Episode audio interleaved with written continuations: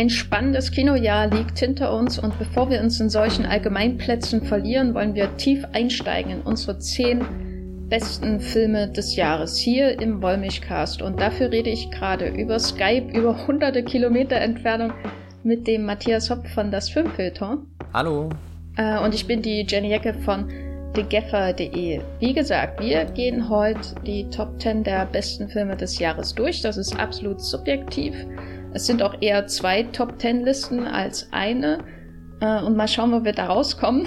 wir machen das ähm, wie jedes Jahr in einem Countdown. Das heißt, wir beginnen mit Platz 10 von uns jeweils und wechseln uns dann ab und kommen bis zu Platz 1 und dann äh, gibt's riesen Streit und der Wollmilchcast explodiert und wird wie, nie wieder eine Folge aufgenommen. Und ansonsten, bevor es losgeht, will ich natürlich kurz die Regeln erklären, weil äh, uns sind äh, diese Regeln natürlich auch extrem wichtig bei der Auswahl unserer Top 10. Was gibt's überhaupt für Regeln? Also eigentlich keine, außer dass der Film irgendwie 2019 veröffentlicht wurde. Ähm, das kann ein deutscher Kinostart sein, das kann aber auch ein Festivalstart sein oder ein US-Kinostart oder ein BOD-Netflix-Start in Südkorea oder was weiß ich. Ähm, das heißt, wir halten uns hier nicht an deutsche Kinostarts und ansonsten sind TV sehr nicht erlaubt. Also, sorry, Big Little Lies Season 2. Äh, hier wirst du nicht als äh, Film akzeptiert. Das sind unsere Regeln. Und ich würde sagen, wir starten jetzt mal, Matthias.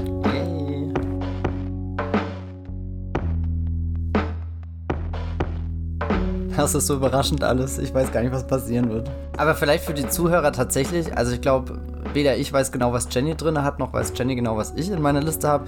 Wir sind uns nur schon mal über die ersten Plätze äh, einig geworden um da eventuelle Dinge zu vermeiden, die passieren könnten, wie zum Beispiel, dass äh, zweimal der gleiche Film auftaucht. Wir, wir wissen die Nummer eins des anderen und es war der glückliche Zufall, dass es nicht komplett identisch ist. Obwohl es knapp, knapp war, gell? Ja, ja, sehr knapp.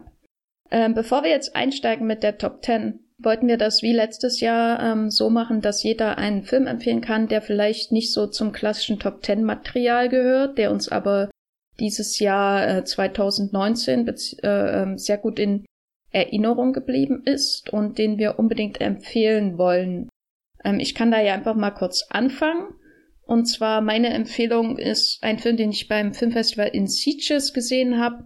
Ein äh, Frankenstein, eine Frankenstein-Neuverfilmung in New York City der Jetztzeit. Und zwar Depraved von Larry Fessenden. Larry Fessenden ist ja so ein ähm, bekannter Indie-Veteran in den USA und Depraved ist sein Blick auf den Frankenstein-Mythos mit vor dem Hintergrund irgendwie von ähm, aktuellen kriegerischen Involvierungen der USA im Rest der Welt, wenn man so will.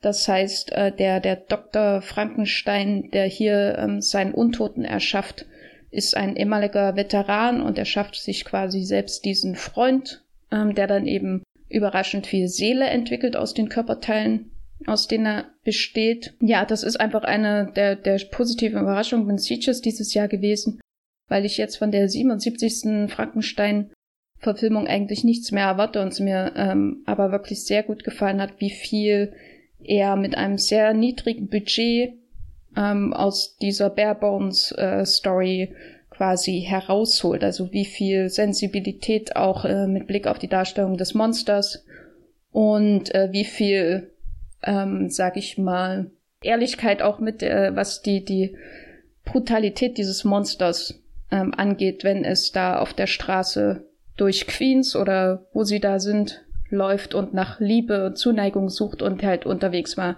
eine Frau erwirkt. Das kann dann eben passieren, wenn du ein frische erschaffenes Monster bist in einer Frankenstein-Geschichte. Genau, Depraved von Larry Fessenden, den fand ich wirklich ähm, sehr gut. Ich hoffe, der kriegt in irgendeiner Form eine deutsche Auswertung. Wenn ihr den mal bei einem Festival sehen könnt, dann tut das auf jeden Fall.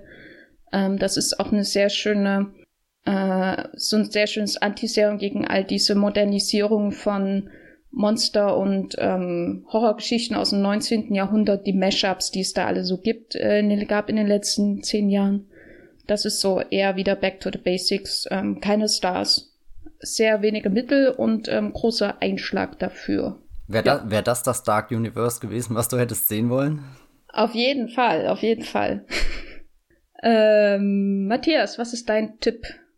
Ja, im Mittelpunkt meines Tipps steht auch ein bisschen so ein, so ein halbgeschaffener äh, Mensch. Ähm, nämlich einer der Filme, der mich dieses Jahr wirklich sehr lange schon begleitet hat, was daran liegt, dass er direkt im, glaube Februar seinen Kinostart hatte, war Alita Battle Angel. Und wir haben auch schon einen ganzen Podcast ähm, gemacht, wo ich sehr viel für diesen Film schwärme. Und ich kann gar nicht genau sagen, was, was es ist, was ihn immer noch so in Erinnerung gerufen hat. Aber ich weiß, damals im Podcast haben wir unter anderem über diese Motorball- Szene gesprochen und das ist immer noch so, so ein Warm-Moment des Kinojahres, der einfach nicht vergessen äh, wurde von mir und äh, es ist so, glaube ich, ein ganz schöner Tipp. Ich hatte das letzte Mal an dieser Stelle, also in einem Jahr von, in diesem Podcast, äh, Bumblebee erwähnt und, und es sind beides so, so Blockbuster, die mich irgendwie auf dieser einen, auf dieser spektakulären Ebene begeistern, aber auch äh, dann emotional doch ähm, mehr treffen, als ich das ihnen am Anfang zugetraut hätte. Also gerade wenn man überlegt, dass Bumblebee von dieser Transformers-Welle kam, die ja zuletzt sehr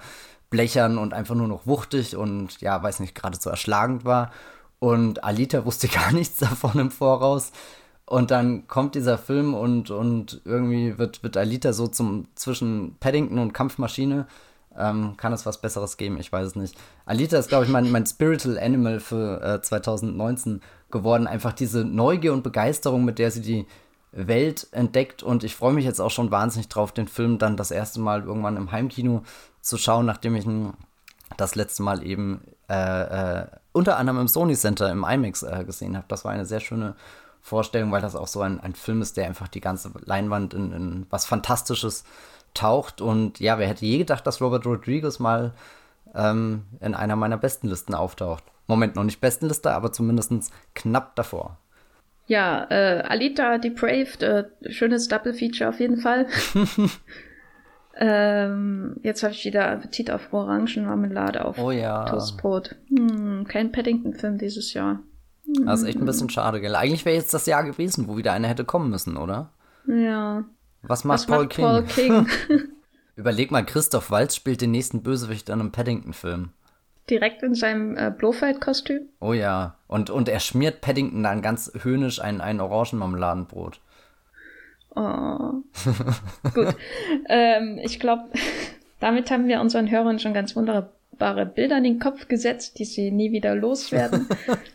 Und ich würde sagen, wir steigen jetzt ein in die Top 10. Ich bin sehr gespannt, ob wir unterwegs irgendwie Doppelungen haben ähm, und wie das dann so läuft. Das ist ja jedes Mal interessant, mhm. wenn wir die Top 10 so vergleichen. Magst du diesmal anfangen mit Platz 10? Das kann ich gerne tun. Jetzt schon direkt so, oh Gott, das, das fühlt sich so. Man redet die ganze Zeit darüber und jetzt ist es soweit. mein zehnter Platz dieses Jahr ist ein ganz kleiner Film, den ich ähm, in New York gesehen habe, in einem riesengroßen Kino am Times Square und das ist ungefähr die abstoßende Kinobegehungserfahrung an sich gewesen, weil das einfach ein Ort war, wo ich wirklich zum ersten Mal diesen, diesen abschreckenden Multiplex-Gedanken sehr verspürt habe. Also wirklich dieses anonyme, man kauft sich an einem Schalter Tickets und, und rennt eigentlich nur noch rein, um Popcorn zu holen und sitzt dann den Film aus. Aber trotz dieser wirklich, diesem bizarren Erlebnis außenrum war der Film, den ich dann gesehen habe, ein ganz toller, kleiner, süßer, ähm, auch trauriger, aber auch herzerwärmender, vor allem sehr witziger Film, nämlich The Farewell mit äh, der tollen Aquafina in der Hauptrolle, die ja gerade in Jumanji, The Next Level, ähm, Danny DeVito und Dwayne Johnson oder wen auch immer alles spielt.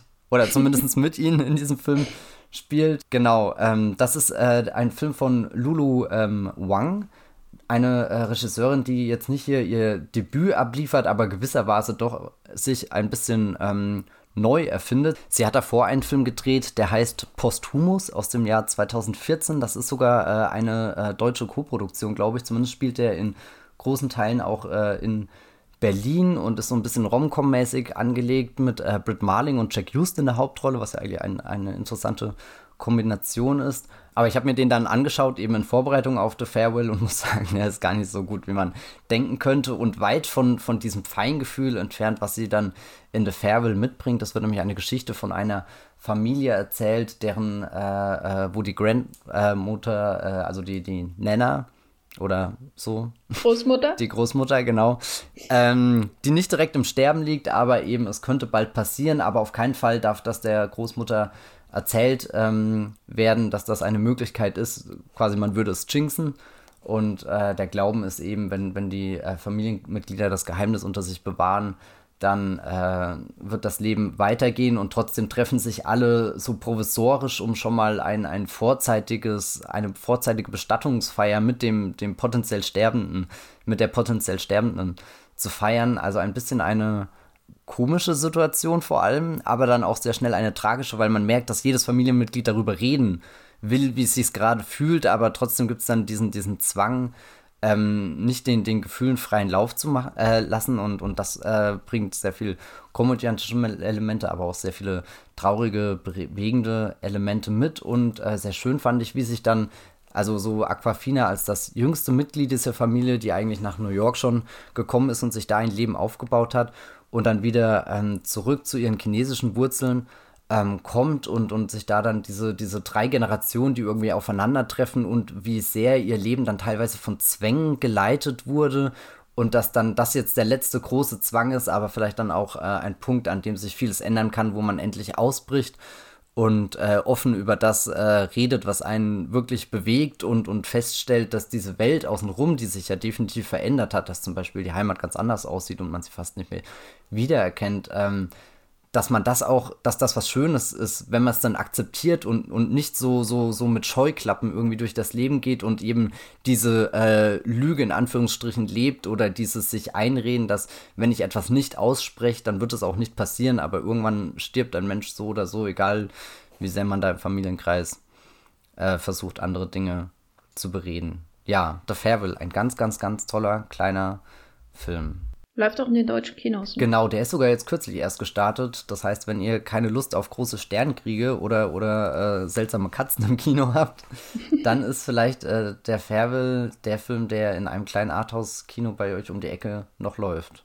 Mein Platz 10 ist äh, The Beach Bum von Harmony Korine. Hast du den auf deiner Liste zufällig? Nein, der äh, ja, ist leider nicht drin. Aber es ist einer, wo ich überlegt habe, ob das nicht äh, jemand wäre, der sich gut da drin machen würde.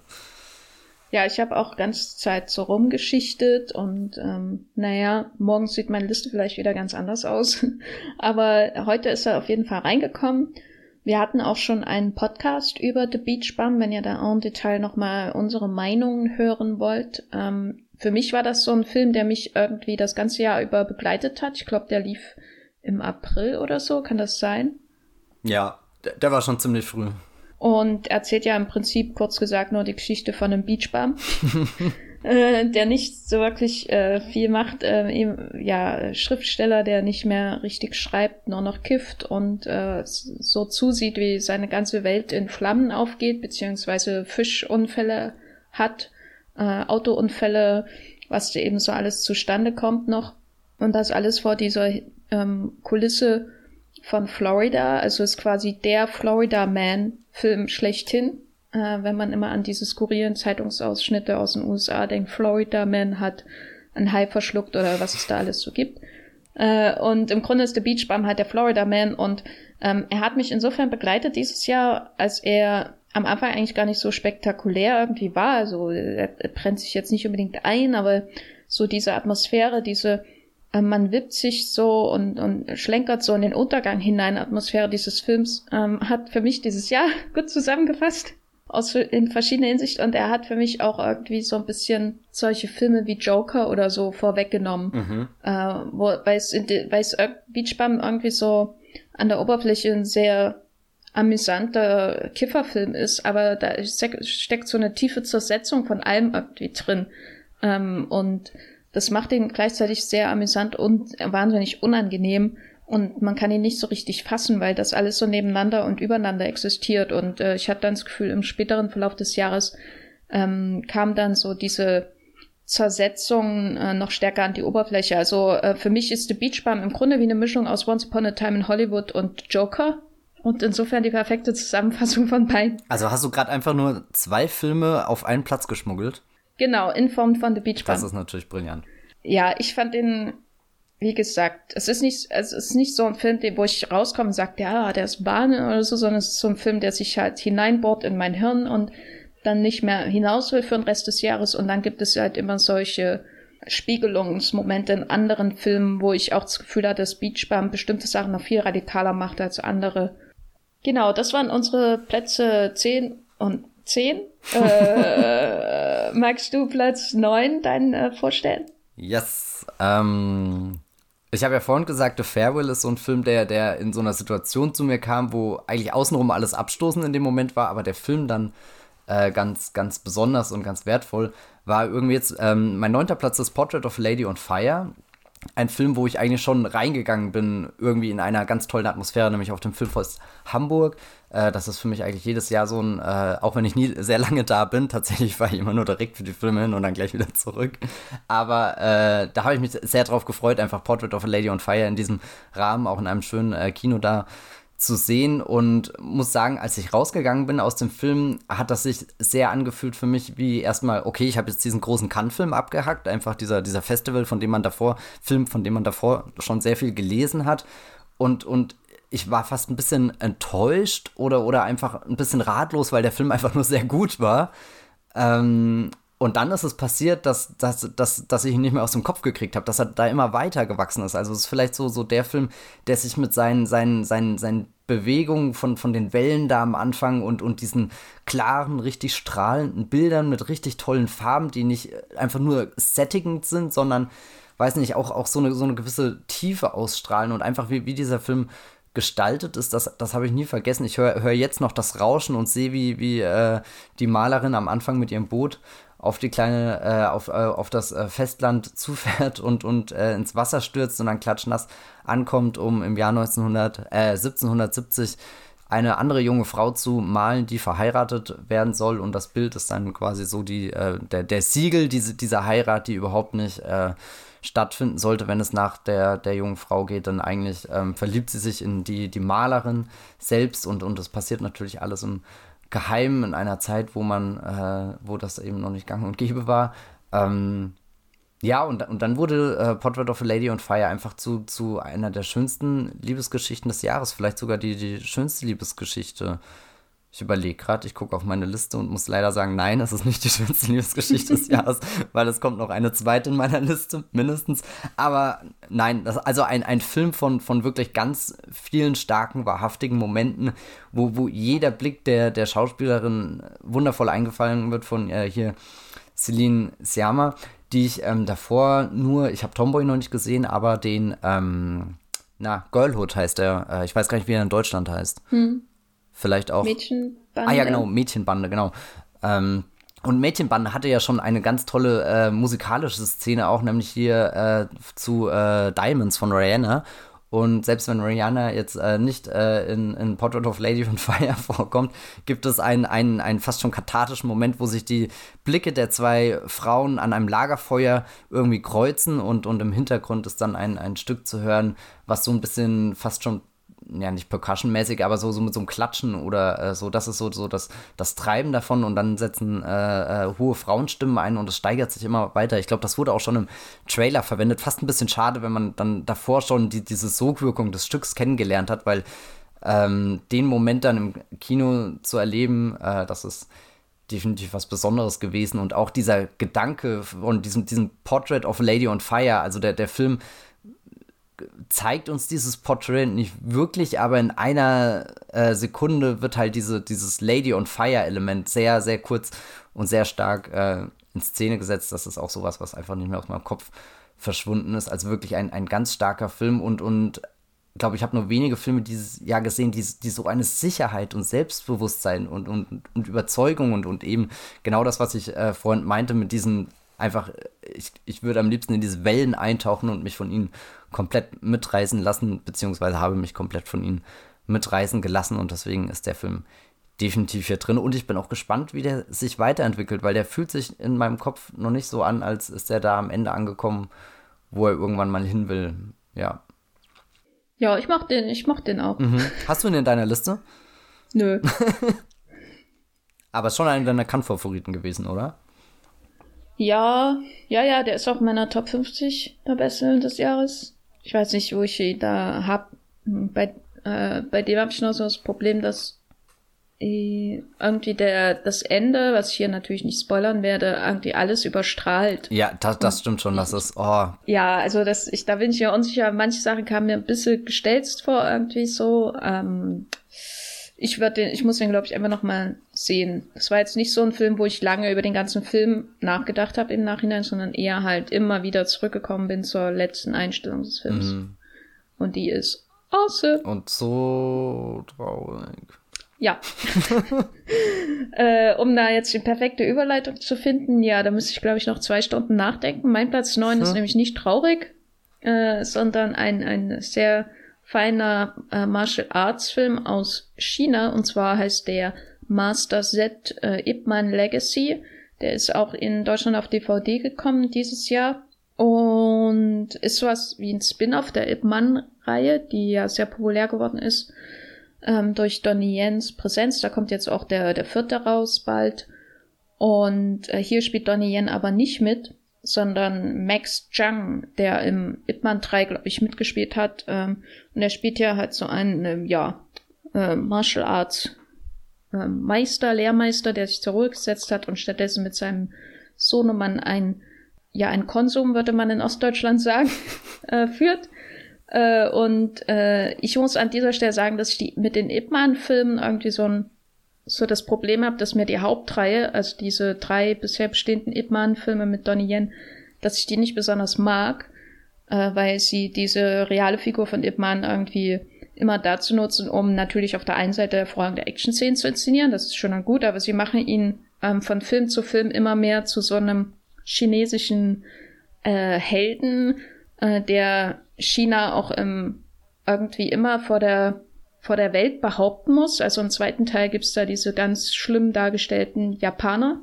Und das ist irgendwie, ich, ich mag äh, deswegen die Hauptreihe nicht so, weil die ist nicht so entspannt. Es geht immer um viel zu viel, als müsste in jedem Film die chinesische Ära gerettet werden oder so. Was mir aber gefällt, ist, dass dieser Ip Man-Erfolg von der Hauptreihe zu so vielen Seitenschlenkern und äh, Leuten, die im Schatten äh, der Hauptreihe Geld machen wollen, geführt hat. Und dazu gehört zum Beispiel der eine Ip Man äh, Final Fight äh, Film von Hermann Yao hm. mit äh, Anthony Wong als alternder Ip Man, der sehr schön ist, äh, der so auf das Altern blickt, wo es nicht mehr nur um die Action geht, weil Anthony Wong natürlich auch kein äh, ausgebildeter Martial Artist ist. Und dazu gehört auch jetzt diese Spin-off Ip Man äh, Legacy Master Set, bei dem Yuan Wu Ping Regie führt, den man natürlich kennt aus als ähm, Choreograf der Matrix-Reihe, äh, Kill Bill und so weiter, aber der natürlich auch in Hongkong eine lange Karriere als Choreograf und Regisseur hinter sich hat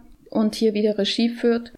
Und mit dem Max Zhang, einer der Bösewichte, glaube ich, aus ähm, SPL 2, über den ich schon mal im Podcast gesprochen habe, auch einen fähigen Hauptdarsteller hat. Und das war einfach der, ich glaube, schönste oder überzeugendste Martial Arts Film, den ich dieses Jahr gesehen habe, ähm, was unter anderem daran liegt, dass er so begrenzt ist. Also er spielt im Grunde nur in einem Straßenzug, der sehr, sehr nach Studio aussieht, was mir auch sehr gefallen hat.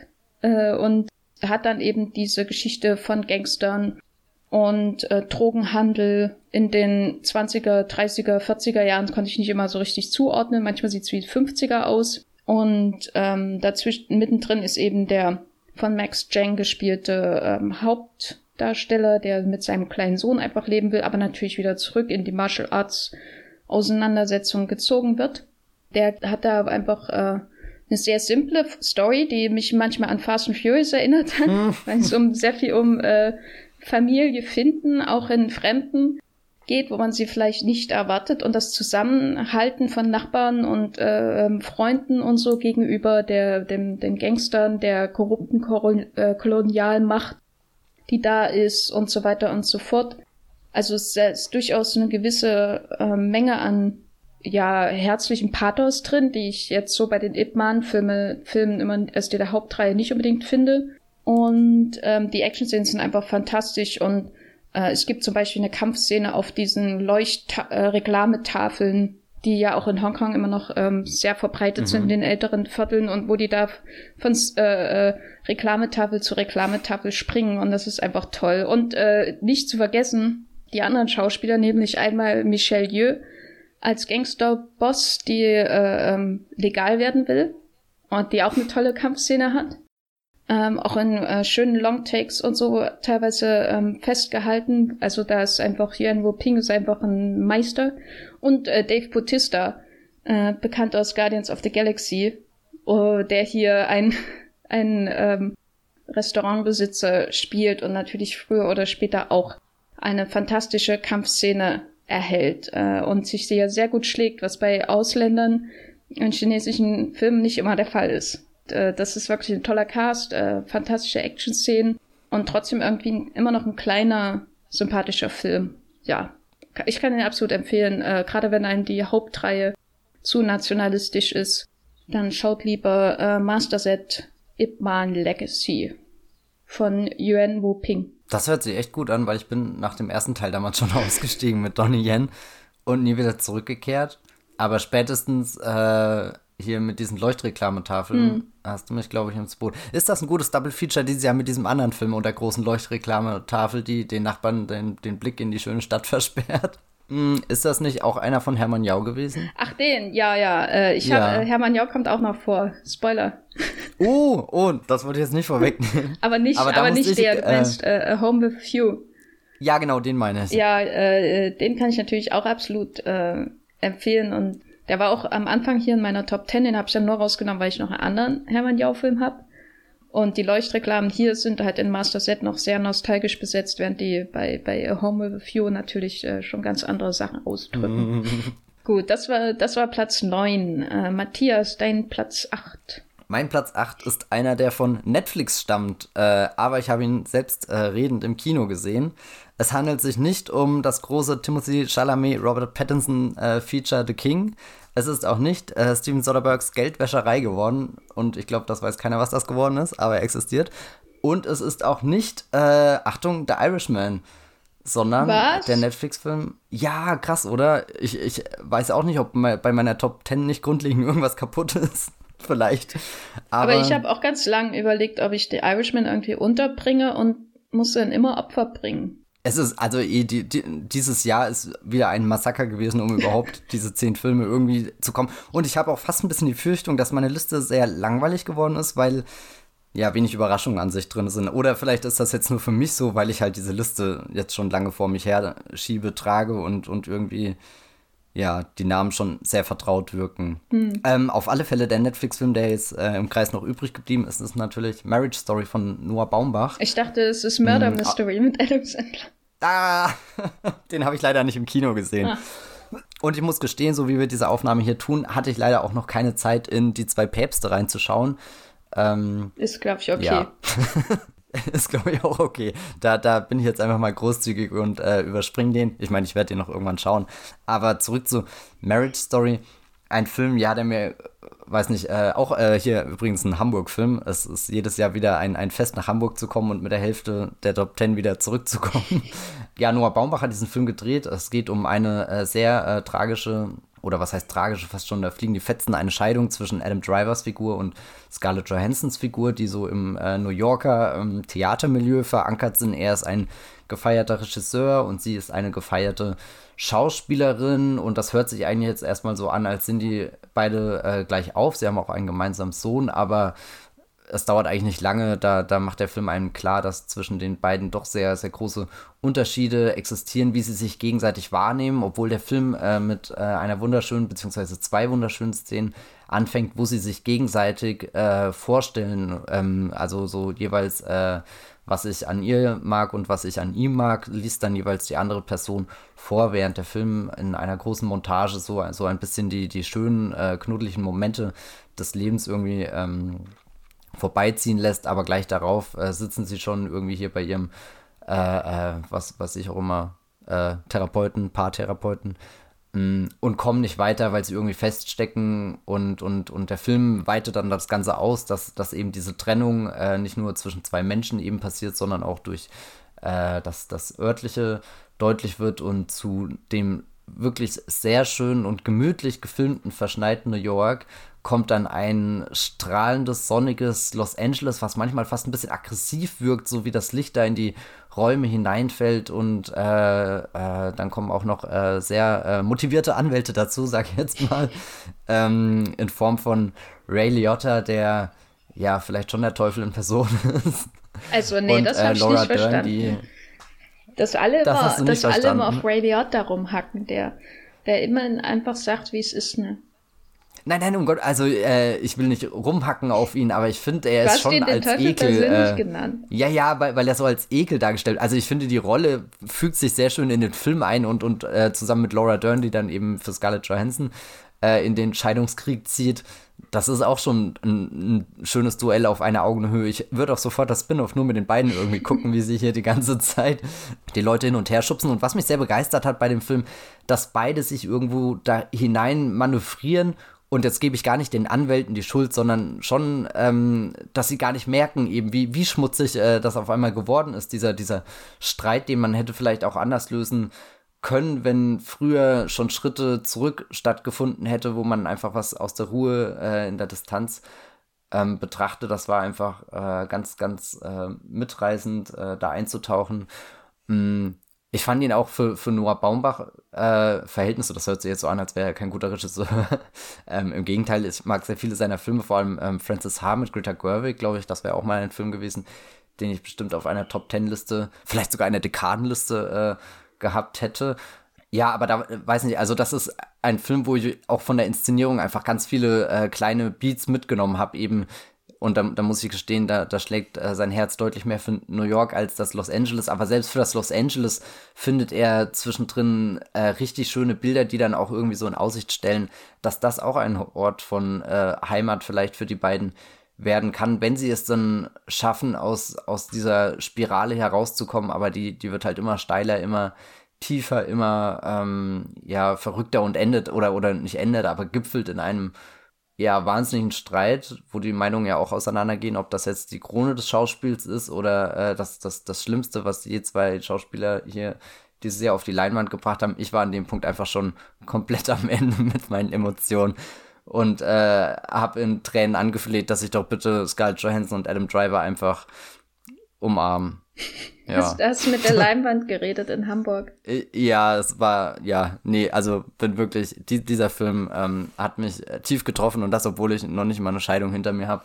Ähm, nee, ähm, einfach ein, ein ganz, ganz, ganz starker Film irgendwie, da, der hat mich umgeblasen, wirklich. Ich kann ihn euch empfehlen, ihr könnt ihn auf Netflix jederzeit hoch und runter gucken, vorwärts und rückwärts. Und äh, einer von drei großen Adam Driver-Filmen dieses Jahr und die sowieso immer sehr fantastische Scarlett Johansson, über die wir dieses Jahr auch sehr ausführlich äh, in diesem Podcast geredet haben. Und irgendwie ist das für mich dann auch so, so, so ein Scarlett Johansson-Jahr geworden. So am Anfang halt noch ähm, Avengers und Zeug und dann hatten wir unseren Podcast, für den ich ja auch nochmal sehr viele Filme einfach mit ihr geguckt habe und äh, dann Marriage Story quasi als die, die, die, die nächste Entwicklungsstufe und ich kann gar nicht abwarten, in was für Film sie jetzt als nächstes mitspielt. Black Widow.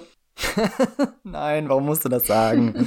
Aber ja, was ist dein neunter, äh, achter Platz? Äh, mein achter Platz ist, also da habe ich wirklich mit mir gerungen, weil ich wollte auf jeden Fall noch eine Dokumentation in der Top Ten haben, mhm. der Vielseitigkeit halber. Deswegen habe ich auch extra noch kurz vor Actionfilm geschaut, damit ich mehr Action drin habe und so.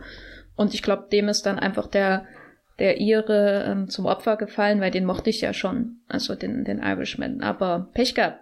Stattdessen geht's äh, in die Philippinen. Sorry, Martin. Stattdessen geht's in die Philippinen mit The Kingmaker einer Dokumentation von Lauren Greenfeld, die vorher The Queen of uh, Versailles gemacht hat, der auch in Deutschland lief, und Generation mhm. Wealth. Genau, lief in Venedig ähm, bei den Filmfestspielen. Kann mir vorstellen, dass er auch hierher kommt nach Deutschland, weil das Thema doch eigentlich alle interessieren sollte. Es geht um die Witwe des ehemaligen, äh, des früheren Diktators der Philippinen, äh, um Imelda Marcos. Und der Film beginnt so eher, als würde er eine, eine Skurrilität in einem äh, Kabinett äh, von Terry Gilliam Film oder so anschauen, äh, weil die Imelda Marcos eine ganz ähm, seltsame, ein ganz seltsamer Mensch ist und in einem unglaublichen Reichtum lebt, als wäre sie heute noch eine Königin und das auch ähm, getan hat, als sie besagten Diktator kennengelernt hat und ihn mit angetrieben hat, ähm, in den Philippinen an die Macht zu kommen, seine Macht zu halten, mit aller Gewalt auch zu halten. Und gleichzeitig haben die da äh, ein Leben geführt, ähm, was eher wie, weiß nicht, Sonnenkönig äh, im Frankreich wirkt. Und der Film ist, äh, zeichnet sich insofern aus, als Lauren Greenfield, die Regisseurin, auch den Zugang zu Imelda Marcos hatte. Also sie führt Interviews mit ihr und sie positioniert Marcos immer so umrahmt von ihren Räumen, die sie sich selbst geschaffen hat, um zu repräsentieren, um sich selbst darzustellen. Und das sind eben sogar, es soll einfach ein, ein perverser Reichtum, ein geschmackloser Reichtum, der sich da entfaltet. Und am Anfang wirkt es eben so, als würde man einfach nur diese skurrile Gestalt sehen und ihre Biografie, ähm, die einem auch eine gewisse Bewunderung abbringt, weil man das erstmal schaffen muss, als Frau so einen Einfluss auf die Politik ähm, zu erhalten, als würde man erstmal nur das sehen und dann ähm, kommt eben irgendwann der Schritt nicht nur in die Gegenwart der Philippinen mit ähm, Duterte, äh, sondern auch in die Gegenwart der USA mit äh, Trump und so weiter. Und das, wie das geschieht in The Kingmaker, ähm, diese Parallelen zu ziehen, diesen, ich weiß nicht, so diese Darstellung einer Art Kaste von ähm, Leuten, die sich bereichern wollen und deswegen zu den Mitteln von faschistischen Regimes greifen, um das äh, aufrecht zu erhalten, weil es sind ja letztendlich ideologiefreie äh, Menschen, die einfach, deren einziges Ziel zu sein scheint, sich zu bereichern und sich diesen enormen ähm, Reichtum an, äh, anzuhäufen und äh, ihr Leben so auszustatten wie so eine Kulisse in einem schlechten Film. Wie, wie das passiert, ist wirklich ähm, enorm clever. Also es ist halt nicht so eine Gotcha äh, Netflix-Doku oder so, wo man dann noch irgendwie den, den Dokumentaristen als Autor äh, mit noch drinne hat, der dann den, den Zuschauer zur, zur Erkenntnis führt oder so. Sowas hasse ich halt. Sondern es ist wirklich sowas, wo die Fakten und die Eigenaussagen und die realen Ereignisse einfach sehr gut zusammengebracht werden, damit man sich selber die Schlüsse ziehen kann, ohne dass es einen reingewirkt wird. Und das ist wirklich ein ganz toller Film über unsere Zeit, äh, die Zeit, die aber auch schon lange vor uns quasi begonnen hat Ganz toll, einfach eine ganz ähm, hervorragende Dokumentation. Ich hätte gern dieses Jahr noch mehr Dokus gesehen, aber naja. Äh, The Kingmaker heißt er von Lauren Greenfield. Man äh, weiß gar nicht, wie, also hinterher, hinterher war ich einfach überrascht, wie, wie relevant die philippinische Geschichte für unsere Zeit ist. Ähm, selbst wenn man sich jetzt nicht unbedingt wahnsinnig für Duterte und äh, seinen Drogenkrieg, auf den ich übrigens später nochmal zu sprechen komme, äh, in einem anderen, in einer anderen Platzierung Genau, äh, äh, oh, es erwartet man einfach nicht, dass es so eine Relevanz irgendwie hat für, für das, was auch gerade in der westlichen Welt passiert. Ähm, ja, unbedingt anschauen. The Kingmaker von Lauren Greenfield. Das war Platz 8. Matthias, ähm, Platz 7, wie sieht's da bei dir aus? Ich hätte auch gerne eine Dokumentation in meiner Liste gehabt, die taucht aber, hier taucht jetzt nirgendwo was auf, deswegen habe ich gerade überlegt, welche wären denn dieses Jahr überhaupt reingekommen. Und dann musste ich an Amazing Grace denken der mich sehr in seinen Bann gezogen hat. Und vor allem die äh, Apollo 11 Doku, ähm, die, die nochmal die, äh, diese Mondlandung in, in wirklich jedem Detail äh, erlebbar gemacht hat, auch auf, äh, für IMAX optimiert. Aber äh, mein siebter Platz äh, dachte, dachte ich einfach nochmal ein Hamburg-Film, weil das sind erst drei. Ja, mein siebter Platz ist auch was geworden, äh, was sich sehr, sehr erlebt hat, weil, weil es viel um, um die Elemente geht. Äh, der Regen peitscht, man, man spürt äh, den Stein, den Schlamm, den Dreck, auf dem ein äh, Leuchtturm errichtet wurde. Das ist nämlich The Lighthouse von Robert Eggers, der hier meinen siebten Platz in der Top 10 belegt. Der hat davor ja The Witch gemacht. Ähm, ja. Das ist eine gute Zusammenfassung seines Werks. genau, also äh, The Witch, ja, war, war, ich meine, er hat uns Black Phillip geschenkt, das ist ja schon mal mehr als so manch anderer Film getan hat.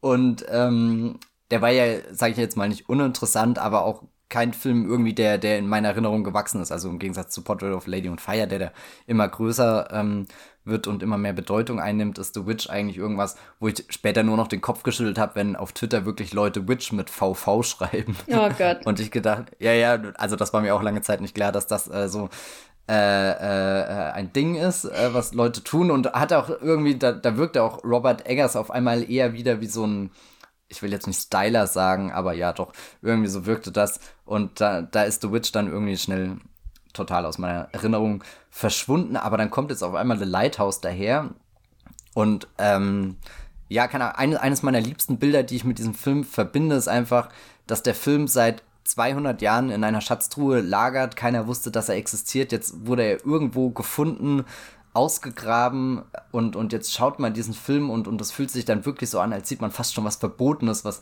was nie für die Öffentlichkeit äh, bestimmt worden wäre. Also so, so, so wie bei The Ring das Video, äh, was äh, dann einen mit dem, einem kleinen Mädchen aus dem Brunnen konfrontiert, werden wir hier mit zwei Leuchtturmwärtern konfrontiert, gespielt von Willem Dafoe und Robert Pattinson. Das ist übrigens die zweite große Liebesgeschichte, die ich vorhin gemeint habe. Ähm, nee, also ich glaube, ich habe eh, äh, Marriage Story ist im Endeffekt auch eine Liebesgeschichte. Und ich habe auch noch eine, keine Angst. Also Liebe ist sehr viel in meiner Liste. Nicht nur innerhalb der Filme, sondern auch für, von mir aus für die Filme. Aber The Lighthouse, ja, da, das ist einfach der Wahnsinn gewesen. Diesen, diesen Albtraum in Schwarz-Weiß zu erleben, wie, wie sich das alles weiter hineinsteigert, wie, wie diese zwei Männer irgendwie komplett die Fassung verlieren, den, den Bezug zur Realität, sich das alles weiter steigert und du eigentlich nur wissen willst, was ist denn jetzt da oben, dieses Licht, kann das überhaupt so hell strahlen, wie, wie man sich das vorstellt? Ist da die, ähm, weiß nicht, die, die Erlösung oder ist das das Tor in eine andere Welt und woher kommen die ganzen Tentakeln und Meerjungfrauen, die plötzlich in, ja, keine Ahnung, ganz kurzen Sequenzen eingestreut werden und, und die der Regen hört nicht auf, runter zu prasseln, die Leute hören nicht auf, Alkohol zu trinken, sich in ihren total verdreckten Betten zu wälzen, sich, ja, keine Ahnung, voll zu urinieren, voll zu kotzen, voll zu spucken. Ähm, ich habe mich seit äh, Hard to Be a God nicht mehr so, ich weiß nicht, schmutzig aber, oder einfach so durch den Matsch gezogen in einem Film ähm, gefühlt. Also hier äh, dieser Hard to Be a God, ähm, das war ja auch ein, ein ein Rutsch durch, durch den, den, den Schlamm, wo, wo links und rechts die Regenfälle runterkommen. Und da war Lighthouse auch ein Film, wo ich einfach alles gespürt habe an meinem Körper und danach mich duschen wollte. Und aber nicht, weil weil weil es eklig war oder so, sondern einfach, weil weil ich es er erlebt habe. Das, das war wirklich in diesem Film drinne. Ähm, ja, ich kann das auch wirklich nicht erwarten, den nochmal irgendwie zu schauen. Ich habe es jetzt leider nicht nochmal ins Kino geschafft, weil ich unter anderem krank war. Aber der Blick allein von, von Robert Pattinson am Ende, wenn er, wenn er Willem Dafoe da anschaut und, und du, du siehst einfach nur den, den, den Wahnsinn, der, der vor allem ausgebreitet wird. Ich habe keine Ahnung, was Robert Eggers jetzt als nächstes macht, aber irgendwie ist, glaube ich, das der Robert Eggers, den ich mir vorstellen kann, mehr zu sehen, anstatt den, der sowas wie The Witch sehr konstruiert und sehr inszeniert und, und irgendwie, wo alles aufwendig recherchiert wirkt, ähm, um halt irgendwie diese Sprache besonders klingen zu lassen, um ähm, diese Kulisse sehr, sehr feindselig zu gestalten. Und, und bei, bei The Lighthouse hatte ich das Gefühl, die sind wirklich ans Ende der Welt gefahren. Und das, was sie zurückgebracht haben, ist äh, sicherlich nicht ihr Leben, aber zumindest diese Filmrollen. Also nein, das ist natürlich nicht auf, äh, äh sind keine Filmrollen, sondern ich habe es auf DCP gesehen, aber ähm, ja, keine Ahnung, das, das sind einfach meine Gefühle, die, die damit einhergehen. Echt so, so eine grunderschütternde Filmerfahrung. Wollte er nicht äh, Nosferatu machen? Ja, aber das hat er ja schon damals nach The Witch gesagt und, und da, das ist ja nicht vorangekommen. Andererseits, wenn, wenn er ein Nosferatu jetzt macht, wie The Lighthouse macht, der ja, wie Dann gesagt, für mich diesen Eindruck erwirkt Nosferatu als. Schauen. Ja, stimmt auch, gell. Nosferatu ist ein sehr guter Film. Vielleicht sogar besser als The Lighthouse. Nee, sogar ziemlich sicher besser als The Lighthouse. Aber Nosferatu von Murnau oder lieber von Herzog? Äh, da muss ich sagen, bin ich, äh, ist der Murnau der, den ich zuerst gesehen habe und auch der, der mit seiner Kulisse einfach der viel traumhaftere ist. Der Herzog ist natürlich auch stark, weil er diese Unmittelbarkeit von Herzog besetzt, wo, wo dann halt einfach dieses, dieses alte Gemäuer und weiß nicht was da steht. Also der Herzog ist auch ganz stark und, und auch von, von einer großen Tragik für diesen, diesen äh, äh, Vampir durchzogen. Und ich finde ja auch ganz gut, äh, ist das nicht auch mit Willem Dafoe, wo sie diesen Nosferatu nachdrehen? Ja, genau. Ähm, Mit John, Shadow of the Vampire? Ja, nee, wie heißt der? Äh, äh, ja, genau, Shadow of the uh, Vampire. Genau, der lief auch mal auf der Berlinale, glaube ich, jetzt im Zuge von der Willem Dafoe Hommage. Und also klar, das ist kein Nosferatu, wie als hätte ihn Murnau gemacht, aber den mochte ich sehr durch das Spiel mit äh, dem, dem Filmmodus, äh, Mythos, äh, aber vielleicht auch dem Filmmodus, weil er auch viel eben um diese Inszenierung geht und irgendwann die Wirklichkeitsebenen ähm, verschwimmen. Doch, das ist, sind eigentlich alles drei sehr gute Nosferatu-Geschichten. Äh, mein Platz 7 ist auch äh, ein Horrorfilm, aber auch ein sehr lustiger Film mit einem wunderbaren Auftritt von ähm, Lupita Nyong'o, Tim uh, Heidecker, ja. Elizabeth Moss, ein, ein ganz großartiger Cast. Und zwar ähm, wir, beziehungsweise Us von Jordan Peele, äh, sein zweiter Film nach Get Out, über den wir hier auch schon einen Podcast gemacht haben und der für mich auch in gewisser Weise ähm, so das Jahr widerspiegelt. Also Im Nachhinein ist mir schon aufgefallen, wie viele Filme so, so thematisch Parallelen aufzeigen. Also natürlich Us und dann noch ein Film, äh, den ich später noch ähm, erwähnen werde, aber auch sowas wie Joker oder so. Das war einfach dieses Jahr ein, ein Jahr von Aufständen in Häusern, in Fernhäusern, in Villen und so. Und Us ist klar, also Us gefällt mir halt wesentlich besser auch als Get Out. Es ist jetzt nicht unbedingt der gruseligste Film auf dem Erdenrund, aber er schafft es trotzdem so sehr einprägsame ähm, Bilder zu schaffen, die seine verhandelten Themen sehr gut tragen. Also ich möchte da jetzt noch nicht nochmal so intensiv drauf eingehen, ähm, weil wir ja wie gesagt den Podcast hatten, aber ich wollte den nochmal hervorheben für seinen Umgang mit Großaufnahmen, äh, insbesondere was hier Lupita Nyong'o in der Hauptrolle leistet, das ist eben auch sowas, was als also nicht mehr so, dass das äh, durchgängig gängigste Mittel so im, im Hollywood-Kino ist, so intensiv auf Großaufnahmen zu setzen. Und hier wird das aber natürlich sehr intensiv gemacht, um die beiden Figuren, äh, die von Lupita Nyong'o gespielt werden, auch ähm, zu unterscheiden und so ähm, gegenüberzustellen. Und ähm, das ist einfach äh, sehr schönes Oldschool, Oldschool-Filmmacherei in einem sehr modernen Horrorfilm. Ein toller Film, Ass, äh, beziehungsweise Wir. Und ich stand schon neulich wieder vor der Blu-ray und hätte mir beinahe gekauft. Und dann dachte ich, nee, musst erstmal hier die Weihnachtsgeschenke kaufen. Und dann hinterher, hinterher kaufst du dir dein eigenes Zeug. Äh, genau, deswegen habe ich mir erstmal The Mule gekauft als Geburtstagsgeschenk, äh, äh, als Weihnachtsgeschenk für jemand anders. Und nicht Ass. The Mule von Clint Eastwood gibt es auch im Podcast, taucht nicht in meiner Top 10 auf. Dieses Jahr das kein. Das wäre meine Frage gewesen. dieses Jahr kein Eastwood. Äh, der war nicht so gut wie The 1517 to Paris. So, Punkt. Es kommt ja noch Richard Jewell. Oh ja, ach Gott. da habe ich schon Angst davor. Äh, Matthias, was ist deine Nummer 6?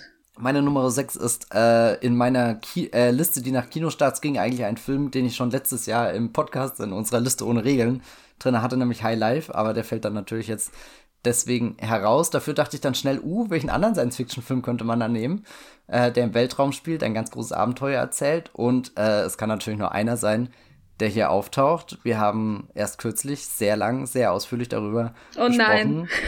Oh doch. Ey, du, du reagierst genauso wie, wie andere Leute schon äh, darauf reagiert haben. Nein, wir sind hier, wir sind hier offen, du kannst dir alles sagen. Ähm, ich äh, habe nur leider keinen Alkohol hier. Ja. der, der Wollmilchcast ist ein äh, Safe Space.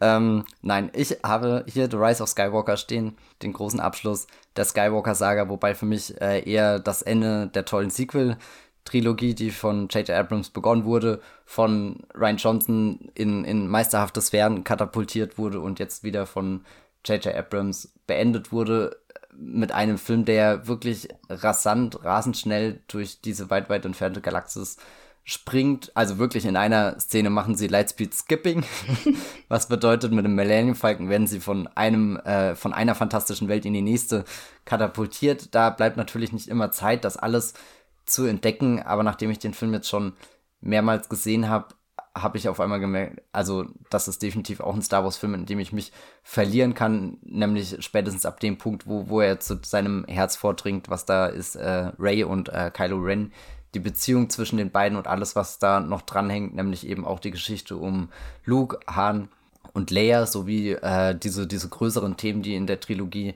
vor allem jetzt in der Sequel-Trilogie ähm, verhandelt, diskutiert werden, welcher Familie gehört man an, welche Generation kam vor uns, was, was hat die bewegt, was haben die gemacht und wie wirkt sich das auf uns aus, ähm, schaffen wir es, dem Ganzen zu entkommen? Oder werden wir immer tiefer in etwas hineingedrängt und im Endeffekt kommt die erste Ordnung oder die Final-Ordnung oder was auch immer alle 30 Jahre neu und wir können diesem Kreislauf nie entrinnen. Das wissen wir natürlich noch nicht, weil wir wissen nicht, ob Disney schon heimlich die nächsten Reboot-Pläne oder was auch immer ausgerollt hat, aber doch, es ist ein, ja, ich, ich äh, mag diesen Film wirklich sehr. Ähm, ich hatte jetzt auch endlich Zeit, mich in den Soundtrack von John Williams einzuhören. Vielleicht das ist eine Facette, über die wir in unserem wirklich sehr langen Podcast ähm, nicht unbedingt geredet hatten. und wo ich dann beim ersten Mal im Kino das Gefühl hatte, dass sie doch sehr prominent auf die alten Motive oder halt die, die Motive der Originaltrilogie zurückgreifen, die ja auch nach wie vor eine Rolle spielen, eben weil da drin sowas wie das Machtthema begründet liegt oder eben auch, äh, wenn sich hier äh, Carrie Fisher oder wenn, wenn der Film Carrie Fishers Prinzessin Leia da ein letztes großes Abschiedsdenkmal ähm, setzt, dann kommt natürlich auch die äh, äh, Prinzessin Leia äh, und aber auch an neuen Klängen sind da sehr viele schöne Dinge dabei, die ich jetzt äh, immer mehr im Nachhinein entdecke. Es ist zwar auch nicht der Moment da, wie, wie äh, in The Last Jedi, als der Film in äh, den, den großen Twist rund um Luke und seine äh, Machtprojektion enthüllt und, und du einfach merkst, wie, wie diese Musik den, den, den Sprung da wirklich mitmacht und, und dann die Haare alle hochstehen, weil, weil man Gänsehaut hat. Aber trotzdem ist es ein, ein ganz, ganz, ganz toller Film. Ich bereue nichts, dass er hier auf diesem Platz steht. äh, und hoffe, ihr konntet äh, vielleicht äh, ein bisschen nachvollziehen. Ich habe ja jetzt auch schon in meinem Blog und auf Movieplot diverse Dinge geschrieben, warum ich diese Sequel-Trilogie so sehr liebe. Vielleicht, ähm, ja, könnt ihr das nachvollziehen. Was ist dein sechster Platz? Äh, mein sechster Platz ist kein Biopic äh, von Imperator Palpatine und heißt trotzdem A Hidden Life, ein verborgenes Leben. von Terence Malick. Es gab dieses Jahr so ein paar Wiederentdeckungen von Regisseuren, mit denen ich äh, eigentlich schon fast abgeschlossen hatte. Einer kommt später noch. Äh, hier ist jetzt auf Platz 6 erstmal der neue Malick, äh, eine wahre Geschichte, kommt auch im Januar, glaube ich, in die deutschen Kinos mit August Diehl in der Hauptrolle von einem Kriegsdienstverweigerer während der Nazi-Zeit und ich will dazu eigentlich gar nicht viel sagen. Ich habe da einen Text auf Movieplot geschrieben, dass es irgendwie mein liebster Malik ist seit der schmale Grat, seit meinem privaten Malik-Erweckungserlebnis damals auf äh, VHS zu Hause, während meine Familie fast eingeschlafen ist. Äh, und das war wirklich so ein Film, der mich wieder, also jetzt in Live, äh, war es so ein Film, der mich wirklich wieder daran erinnert hat, was ich an Malik mag, ohne dass es nur ein Best-of von Malik-Momenten ist. Es ist auf jeden Fall was sehr Eigenes. Es ist eine, eine tiefe Auseinandersetzung mit dem äh, Glauben und äh, der, der Last, die man dadurch zu tragen hat, die Opfer, die man dadurch zu bringen hat, dem Schmerz, den man dadurch anderen zufügt, durch die Festigkeit der eigenen Prinzipien und ähm, er, ja, man, es gibt ein, zwei Momente, die ich überhaupt nicht mag, wo er wirklich ähm, in die Gegenwart hineingreift, um dann noch ähm, in die amerikanische, also so auf die amerikanische äh, Politik zu verweisen, aber auch die Deutschen natürlich, die Entwicklung im letzten Jahr, das finde ich, hatte er nicht nötig, äh, dazu ist er ausdrucksstark genug, aber es ist einfach ein Film, der sich in, ähm, die, in, wo man wirklich einfach Meliks Mensch und Erdverbundenheit wirklich wunderbar spüren kann ähm, und ich fand ihn einfach super. Das war eins der berührendsten Kinoerlebnisse dieses Jahres. Ich kann nicht mal genau sagen, warum er mir so viel besser gefallen hat, abgesehen davon, dass er einfach ein bisschen geradliniger ist als die anderen Malik-Filme. Und ähm, es ist einfach so, wie es ist. Und hier spricht der pure Affekt und das ist quasi mein, oh. mein äh, Silence-Spot äh, für dieses Jahr, weil ich halt Filme auch mag, die sich mit solchen Themen beschäftigen und wir hatten ja ähm, Silence vor ein paar Jahren beide auf Platz eins und dieses Jahr ist immerhin der Malik drin und ich habe dann noch für alle, die eine Aversion gegen solche Sachen haben, einen anderen Film hier auf der Liste. Matthias, was ist dein fünfter Platz? Oh je, jetzt wird's spannend. Fünfter Platz. Mm, ja. Ähm, Once Upon a Time in Hollywood von Quentin Tarantino. Sein vielleicht vorletzter Film. Hoffen wir es nicht, weil Once Upon a Time äh, hat mir eigentlich sehr viel Freude bereitet. Ein Film, den ich dieses Jahr auch sehr oft im Kino gesehen habe, mich immer wieder verloren habe in dieses Los Angeles, wo man mal ein bisschen äh, nostalgisch zurückblickt, wie denn das Hollywood-System vor vielen Jahren funktioniert hat, aber dann darin auch äh, viele Dinge entdeckt, die ähm, einen sehr traurig stimmen, die, die vielleicht sogar deprimierend sind, weil, weil der Film auch äh, eben nicht nur dieses äh, Verklärende mitbringt. Also Tarantino liebt natürlich ganz viel davon und zelebriert da ganz viel und genießt das auch einfach, das mit einem riesengroßen Budget äh, ausleben zu können, all diese, diese Parkinglots nachzubauen äh, und seine Schauspieler da hineinzuschicken, einfach äh, reden zu lassen, da, da ein bisschen herumzuschlendern, versuchen ihre Karrieren auf Vordermann zu bringen oder eben der Wahrheit ins Gesicht zu schauen, dass, dass es vorbei ist für Rick fucking Dalton und äh, sein Stuntman Cliff Booth, gespielt von ähm, hier Leonardo DiCaprio und Brad Pitt. Ähm, der Star, ich glaube, das haben wir auch damals, oder habe ich damals im Podcast gesagt, ist eher Brad Pitt ähm, in diesem Film, seine, seine unfassbare Lässigkeit, ja, ähm, sein, sein äh, Why Not äh, ist auch so ein bisschen, hat mich dieses Jahr begleitet. Also nicht, dass ich sehr viele Charaktereigenschaften mit Cliff Booth teile, aber manchmal dachte ich mir dann auch, ja, why not? jetzt bin ich hier, jetzt kann ich das ausprobieren. Ähm, und keine Angst, ich habe nicht sowas erlebt wie das Ende von Once Upon a Time in Hollywood. Nein, das ist, ähm, hier, wir haben ja im Podcast damals auch viel über äh, Robert Richardson gesprochen, als einen der heimlichen Kräfte in den äh, letzten Filmen von Quentin Tarantino. Und das ist natürlich auch Once Upon a Time beim mehrmaligen Sehen äh, einfach diese, diese Kameraarbeit zu bewundern, wie er da äh, lässig mit den Autos durch die Straßen fährt und generell Brad Pitt, der in einem Auto durch diese Straßen fährt, ist, ist so ein, so Kino 2019, Kino vielleicht für immer und äh, auch ganz schön diese Sequenz, wenn ähm, langsam die Dämmerung einsetzt, die Sonne über dem Los Angeles untergeht und dann die ganzen Reklametafeln, da haben wir sie auch schon wieder äh, angehen und, und die Beleuchtung von den Kinos, die Schriftzüge und alles. Das sind schon ähm, sehr besonders schöne, aber auch einfach sehr besonders äh, aufmerksame kleine Beobachtungen gewesen, wo man dann auch sieht, ähm, was Quentin Tarantino, ähm, er hat ihn ja immer als einen seiner persönlichsten, wenn nicht sogar den persönlichsten ähm, Film bezeichnet, so sein Roma, glaube ich, war da manchmal ein Satz, der rumschwirrte.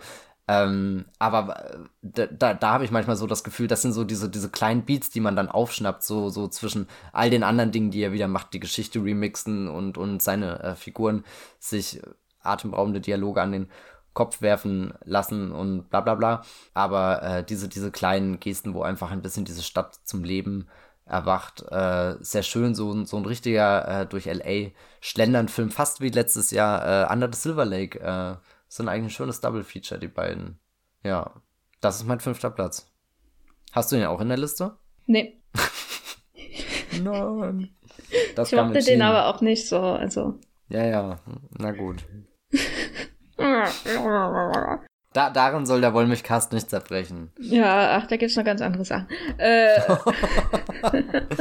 Nämlich Star Wars The Rise of Skywalker. äh, mein fünfter Platz ist Parasite äh, von Bong oh, Joon-ho. Ja. Da hatten wir auch einen Podcast und ich fand ihn toll. und es wird der formal äh, versierteste Film, den ich dieses Jahr gesehen habe, wo ich einfach weiß, da ist jemand, der, der hat ähm, die filmische Sprache im Blut und es gibt, ähm, glaube ich, heute so ein, zwei, drei Filmemacher, die das auf Höhe von Bong Joon-ho können, äh, zusammen mit seinem Team natürlich. Äh, und da wird die Luft schon dünn da oben an der Spitze. Und ich möchte dazu eigentlich gar nicht mehr sagen. Ich habe zu Parasite auch was geschrieben. Wir haben einen Podcast gemacht und ich kann mir vorstellen, dass der auch auf einer Liste, äh, dass er hier auch noch äh, vorkommt, oder? Bei dir, Matthias? Ähm, ja, gell, das ist so eine Sache. Da hat er The Rise of Skywalker in die Liste getan und wo ist, wo ist der Bonghai 4 vertreten, gell? Was zum Teufel? naja. Ja, oh Gott, vor allem ich schaue gerade auf die Liste und ich weiß gerade nicht, ob alles auseinanderbricht, aber das werden wir im Folgenden sehen. Oh, wir Meinst du, ja wie, oh. wie die oh. Republik, äh, obwohl es in äh, Return mit, of the Jedi ein Happy End gab?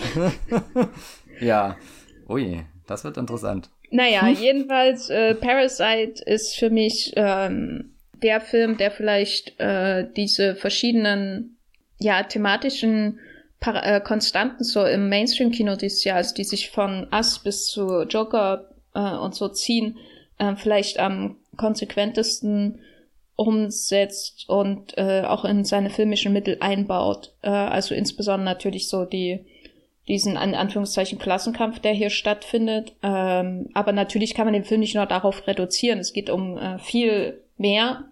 Ähm, das äh, hat er so auch mit, also er ist wahrscheinlich dann am Ende doch näher dran an Hitchcock als an Eisenstein. Und das ist ja auch ganz gut so. Parasite von Bong Joon-ho ist meine Nummer 5. Schaut ihn euch unbedingt an. Und äh, viel Spaß damit dann hinterher beim Hauskauf. Matthias, was ist dein Platz 4? Ich hoffe doch Parasite von Bong Joon-ho. ja, äh, sagen wir mal, ich habe, es ist wirklich peinlich, weil ich weiß nicht, ob ich den äh, Film letztes Jahr auf der Liste hatte. Ähm, bei Highlife hatte ich extra nachgeschaut. Und jetzt äh, steht hier Burning auf meinem Platz, den ich ja rein theoretisch ja, auch schon. Du. Shit. Dann äh, kann ein jeder, der will, jetzt gegen Parasite austauschen. Aber ich habe Burning deswegen draufgenommen, weil das ein Film war, der dieses Jahr nochmal richtig für mich aufgeblüht ist und mich auch weiter begleitet hat. Es fühlt sich jetzt einfach falsch an, wenn ich über dieses Filmjahr rückblickend rede und einfach nicht äh, Lee Chang-dongs, äh, ja, weiß nicht, äh, fast schon, schon melancholischen Streifzug durch, durch einsame Apartments, wo, wo vielleicht Katzen drin sind oder nicht, erwähne. Ich habe ja dann vermutlich schon mal, oh Gott, mein, mein Gedächtnis, ich werde alt, merkt ihr das? Oh nein, es geht los. oh Gott. Nee, ähm, den Burning habe ich dann dieses Jahr doch noch mal äh, im Kino gesehen und, und ähm, war ganz weggetragen von, von einfach dieser, dieser Ruhe, dieser Eleganz, aber auch dieser brodelnden Truhligkeit, die sich da drinnen versteckt. Also ich ertappe mich äh, immer wieder, wie ich äh, zurückdenke an diesen Film, aber mich dann immer in zwei verschiedenen Welten verliere. Und die eine ist eben die, wo es so, so traumhaft, so, so Murakami-esk irgendwie ist, wo ich überlege, äh, ja, wie ist das jetzt als dieser junge Mann da rumzupendeln, ein bisschen teilnahmslos, ein bisschen uninteressiert, aber dann doch immer wieder in dieses Geschehen hineingeworfen und man macht Bekanntschaften und weiß nicht, wohin die einen führen. Und dann auf der anderen Seite bleiben einfach nur die, die unfassbaren Bilder des Endes im Kopf, wo, wo etwas brennt, wo, wo es kalt ist, wo man den Atem sieht, wo man ja rastlos durch die Gegend joggt auf der Suche nach einem Gewächshaus und keine Ahnung, ob man dieses Gewächshaus je finden wird und, und ehe man überhaupt bei diesem Gewächshaus angekommen ist, kriegt man dann vielleicht auch schon den Anruf und äh, weiß, dass alles zu spät ist. Das hört sich jetzt super abstrakt an, aber ich will nicht spoilern. Ähm, ja, und äh, sollte euch das jetzt stören, dass Burning zweimal von mir in zwei Jahren genannt wird, dann äh, fühlt euch frei und äh, tauscht ihn durch den großen äh, Bonghive äh, des Jahres aus, weil äh, Parasite ist auch ein Film gewesen, wo ich dieses Jahr im Kino wie eine Eins saß, obwohl es sehr spät war, ich müde war. Und dann fängt äh, Bong Joon-ho einfach an, diesen, diesen Film auszubreiten in seinem wunderbaren Haus von einem Labyrinth, äh, rumgedreht, Labyrinth von einem Haus. Und Jenny hat eigentlich den Rest schon gesagt. Ja, mein Platz 4 ist äh, einer der Berlinale-Filme dieses Jahr. Die Berlinale war diesmal wirklich so was die paar Filme, die an mir bis zum Ende des Jahres in Erinnerung blieben, wirklich ähm, überraschend gut teilweise, wenn auch der Wettbewerb insgesamt ziemlich mies war. Da gab es zum Beispiel den goldenen Handschuh und ich war zu Hause, aber und hier, die sind aber nicht auf der Liste gelandet, die sind in meiner mhm. Top 50, die ihr auch bei Letterboxd sehen könnt. Stattdessen ist auf Platz 4 gelandet Gelobt sei Gott von mhm. François Ozon, das perfekte Anti-Feature zu The Two Popes aktuell auf Netflix. Äh, und äh, vielleicht auch Hidden Life, naja, wie dem auch sei. Äh, es ist ein äh, er, Ozon, von dem hatte ich halt eigentlich jetzt nicht mehr erwartet, dass er mich so mitreißt. Der hatte sich irgendwie in den letzten Jahren so ein bisschen in so De Palma-esken Spaßereien ver verloren, die, die halt, wie gesagt, Spaß machen, aber man schaut dann halt am Ende doch lieber an De Palma. Äh, und jetzt kommt er eben an mit so einem Prozessfilm, also einem prozesshaften Film, von dem ich jetzt gar nicht erwartet hatte, dass er sowas machen kann. Also ich liebe halt so, so Prozesse abbildendes, nüchternes Kino. Ich bin ein großer Fan von Steven Soderbergh. Äh, Che Zweiteiler zum Beispiel passt dazu. Äh, ich mag aber auch äh, Olivier Assayas äh, Carlos zum Beispiel. Und diese und Michael Mann Filme na sowieso. Und äh, diese beiden Filme waren jetzt insbesondere Soderbergh und Assayas haben mich halt dieses Jahr schon irgendwie enttäuscht. Also der High Flying Bird bei, von Soderbergh war schon ähm, sehr schön. Aber äh, dann hat er halt diesen Laundromat für Netflix gemacht und der Assayas hat diesen äh, anderen Florida Cuba Film gemacht, dessen Name mir gerade entfallen ist, der in Venedig lief. Und die aber beide irgendwie so naja, also die kann man sich nur noch als Fan, die kann man sich nur noch als Hardcore-Fan schönreden, sag ich mal so.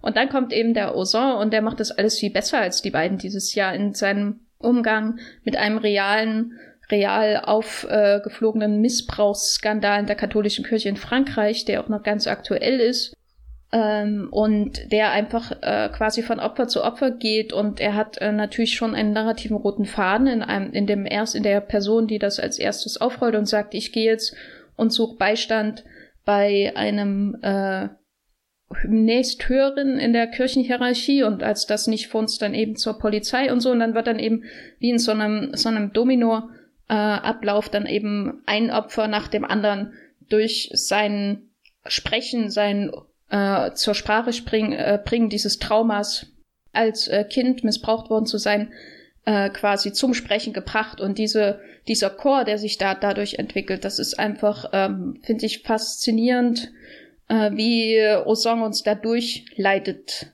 Äh, und wie er das auch schafft, auf Klischees zu verzichten, die zum Beispiel dann bei Spotlight oder so auftauchen, der ja thematisch durchaus ähnlich ist.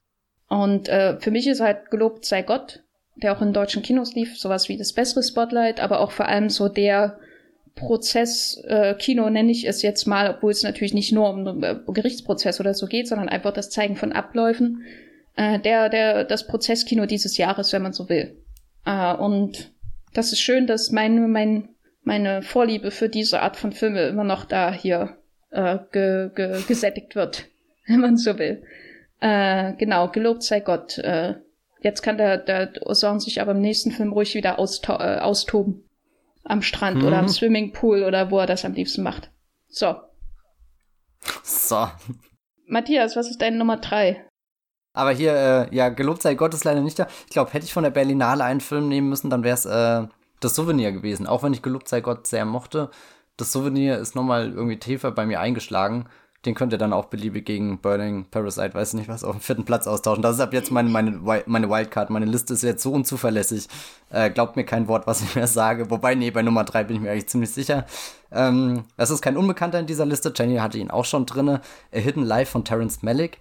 Ich hatte ja nie den, den großen Bruch mit ihm nach A Tree of Life, sondern Vielleicht bin ich danach auch erst richtig eingestiegen. Wobei, nee, das will ich nicht sagen. A, New World und so, das, das sind auch Filme und, und schmale Grat hier ähm, die mich sehr lange schon begleiten und, und also ich glaube, äh, The New World äh, bin ich mir manchmal nicht sicher, aber vielleicht ist das sogar sein bester, aber dann schaue ich wieder The Tree of Life und ah, dann ist die ganze Welt anders. Ähm, aber hm. hier äh, eben seine letzten Filme To the Wonder, Song to Song, ähm, Knights of Cups. Ähm, A Hidden Life fühlt sich schon an, als, als kehrt er da ein bisschen mehr zu, zu diesem, ähm, ich will nicht sagen bodenständigen zurück, aber was ich eben mit seiner letzten Schaffensphase sehr verbunden habe, ist dieses, dass seine Bilder total äh, freidrehen, abheben, ähm, dass das alles so, so, sich so schwebend anfühlt und, und all die Menschen ähm, aufeinander zugehen, sich am liebsten umarmen würden, keine Ahnung, umschlingen würden, aber trotzdem sind das alles nur so Berührungen, die, die fast stattfinden, aber niemals ganz Anschluss finden. Und das fand ich jetzt interessant, dass sich das eben in Hidden Life trotzdem irgendwie miterlebt hat, wenn, wenn, wenn eben der Franz Jägerstätter, gespielt von August Diel, da durch die, die traumhafte Berglandschaft irgendwie geht, stolpert, äh, weiß nicht, mit seinen Kindern rumtollt, mit seiner Frau. Irgendwie, da, da, da sind viele von diesen Momenten auch erhalten geblieben, die ich in den äh, vorherigen Filmen sehr mochte. Ähm, Jenny hat auch schon gesagt, dass es sehr auf diese, diese äh, Glaubensfrage ankommt, diese Überzeugung, was ist man da bereit zu, zu geben, zu opfern und, und er, leistet ja so mit die, die stärkste und vermutlich auch die schwerste Art des Widerstandes, nämlich, äh, also er ist da nur er selbst und, und er nimmt sich einfach raus und, und das, das kann einfach keiner verstehen, nachvollziehen. Er liefert den Menschen keine Erklärung, egal wie wütend sie auf ihn, ihn eintreschen. Und äh, ja, also ein, ein ganz äh, bewegender, mitreißender, gefühlvoller Film, wo, wo auch der, der gesamte Film äh, in diesem Zeichen ist, um, um die Gefühle zu vermitteln, eben wie er gestaltet ist durch wieder die, die sehr tolle Kameraarbeit, die Musik, die verwendet wird, teils neu komponiert von James Newton Howard, der da äh, was ganz äh, äh, fast schon majestätisches irgendwie für ihn als Leitmotiv mitbringt, was, was all sein, sein Widerstand in was, was starken, in warmen Tönen irgendwie erdet, wo man dann manchmal auch versteht, wie, wie es der Franz Jäger Städter noch schafft, selbst wenn er im dunkelsten Verlies ist, äh, da noch irgendwie den Mut zu finden, weiterhin äh, Nein zu sagen. Das mache ich nicht, dem schließe ich mich nicht an, da, da bin ich kein Teil davon. Das ist, das ist wirklich falsch und, und, und das eigentlich sieht das doch ähm, jedes Kind, aber trotzdem ähm, lebt er da einfach in einer äh, sehr speziellen Welt. Ähm, und was mich eben sehr ähm, begeistert hat, ist, wie, wie Terence Malick dann auch ähm, den, den Mensch so, so ähm, in Szene setzt. Also so an sich hast du diese riesengroße Berglandschaft und, und das sieht majestätisch und erhaben aus und, und du weißt, dass diese Berge seit Jahrtausenden dastehen und auch noch die nächsten Jahrtausende überdauern werden. Also so diese Landschaft viel mehr prägen werden, als es eigentlich der, der Mensch in dem Zeitpunkt in der Lage ist, obwohl da ja auch ein riesengroßer Umbruch in der Gesellschaft stattfindet. Also auf der einen Seite diese, diese Natur, die da bei Wind und Wetter steht und in den Himmel ragt und, und du keine Ahnung, kannst einfach nicht an ihr vorbei und auf der anderen Seite dann, wie, wie sich das Denken der Leute verändert, wie, wie sich Gedanken, keine Ahnung, vergiften, sage ich jetzt mal, und, und wie, wie sich so, so, so eine Mob-Dynamik fast schon dann gegen seine Familie auch entwickelt und, und wie viele feine Facetten da in, ineinander spielen und dass du dann also so zwei riesengroße Dinge hast. Einmal die Berge, die sich nicht bewegen, aber die Gesellschaft, die sich bewegt, rasend schnell, beängstigend äh, in eine ganz düstere Richtung und zwischendrin ist dann ein kleiner Mensch und der, der fällt gar nicht auf, wenn du deine Totale hast. Und äh, trotzdem schafft es Terence Malick dann zu verdeutlichen, dass selbst dieser eine Mensch Gewicht hat, trotzdem und, und was verändern kann, selbst wenn, wenn wir es jetzt erst all die Jahre später entdecken oder beziehungsweise Zeit seines Lebens, äh, war er ja nicht, äh, weiß nicht, ob Held das passende Wort dafür ist, äh, aber halt eben nicht die, die Persönlichkeit, die er jetzt ist, nachdem wir, keine Ahnung, recherchiert haben, seine Tagebücher gelesen haben, äh, Bücher über ihn geschrieben wurden und jetzt eben dieses äh, filmische Denkmal von Terence Malick, was was einerseits ähm, kein klassischer Historienfilm ist, aber, aber doch sehr interessiert an dieser Geschichte ist. Auch äh, fand ich interessant, wie Terence Malick, der kein Deutscher ist äh, oder kein Österreicher, ähm, aber trotzdem dahin kommt und, und dieses Interesse für, für äh, das, das Leben der, der äh, Menschen mitbringt, wie sie da einfach ihr, ihr Handwerk, wie sie das Feld bestellen, was, was sind die Werkzeuge, die da irgendwie sind und, und man, man hat immer das Gefühl, der Film ist eigentlich nur an diesen, keine Ahnung, rauschhaften Bildern interessiert. Aber all das, wie, wie die, die, weiß nicht, die, die Häuser da wirken, wie, wie der Regen äh, fließt und wie, da, da ist schon ein sehr gutes äh, Gefühl einfach für, was, was ist denn dieses äh, Leben da und, und, und dann eben auch dieses Hidden, dieses versteckte Leben. Und natürlich ist es ein, ein Terence Malick-Film, kein, kein, kein Biopic oder weiß nicht was. Ähm, also so es ist ein, ein sehr, sehr universeller Film. Ich höre auf zu reden und übergebe Jenny das Wort. vielleicht, ma vielleicht machen wir ja noch einen Hidden Live Podcast. Ne? Ja, stimmt, gell, eigentlich. Der, der kommt ja, glaube ich, 30. Januar. Hm. Startet er in Deutschland im Kino. Das würde er sicher anbieten. Hm, oder wir machen halt nur noch Cats Podcast dann im neuen Jahr, ne? Ja, davon bin ich sein. jetzt ausgegangen, gell? Hm. Jeder Podcast für eine andere Katze. Und ja. da stellen wir die Katze vor und was hat sie für Eigenschaften? oh mein Gott. äh, genau, mein, mein Platz 3 ist äh, ein, ein Film aus Hongkong slash China und zwar, das ist hier mein, mein Hermann Yao-Eintrag äh, uh, dieses okay. Jahr. Und zwar The White Storm 2 Drug Lords heißt der. Es gibt schon The White Storm 1, der wurde von Benny Chan produziert. Ich glaube 2000 äh, gedreht, äh, 2013 war das, glaube ich hatte auch ganz große Stars, war eher, eher so ein ähm, gerade heraus ein, so ein Actioner mit eben Benetchan mäßig tollen Action-Szenen, aber war jetzt nicht so, was sich so in das Gedächtnis brennt. Und dann kommt eben mehrere Jahre später der Hermann Yao dazu, der in den letzten Jahren auch immer mehr so Blockbuster in China inszeniert, zum Beispiel hier Shockwave mit Andy Lau, was sehr äh, erfolgreich. Und Andy Lau spielt hier auch wieder mit, den die nicht ganz so Hongkong verliebten Zuhörer hier des Podcasts wahrscheinlich am ehesten aus Infernal Affairs und äh, äh, diesem einen grünen Zhang Yimou Film kennen, mit, den er nach Heroes gemacht hat. Aha. Wie dem auch sei, Andy Lau, toller, toller Star. Naja, Jedenfalls, jetzt kommt der White Storm daher und das Weiße in dem Sturm steht natürlich für Drogen und das Drug Lords steht auch für Drogenbörse im Titel. Also es, es geht noch um Drogen in diesem. Das ist quasi das Sicario äh, des äh, chinesischsprachigen Kinos, was hier abgeliefert wird. Äh, hier ist das jetzt das Sicario 2. Äh, die Handlung hier hat nichts mit White Storm 1 zu tun. Äh, das Einzige, was sie verbindet, ist ähm, Drogen und Polizei und Krieg, die sie mit ein, den sie miteinander ausfechten. Diesmal äh, geht es auch um so eine Art Dreierbeziehung. Also es auf der einen Seite steht Andy Lau, der früher ein Drogenkurier ähm, oder Henchman oder so war und dann aber ausgestiegen ist und jetzt ein Wirtschaftsmagnat ist. Und auf der anderen Seite steht Louis Kuh, äh, der zum Beispiel in Drug War die Hauptrolle gespielt hat, da natürlich auch ein Drogenlabor schon hatte. Das verfolgt ihn offenbar als Schauspieler. Und der äh, quasi äh, auch als kleiner, äh, kleiner Gauner mit Andy Lau äh, im Drogengeschäft angefangen hat, aber nie diesen Wechsel ins Legale gemacht hat, sondern äh, sein eigenes Ding aufgebaut hat und quasi das Äquivalent äh, zu Andy Laus äh, Wirtschaftsmagnat in der Drogenwelt geworden ist. Und in der Mitte steht irgendein Polizist halt. Das ist so die wesentliche Story.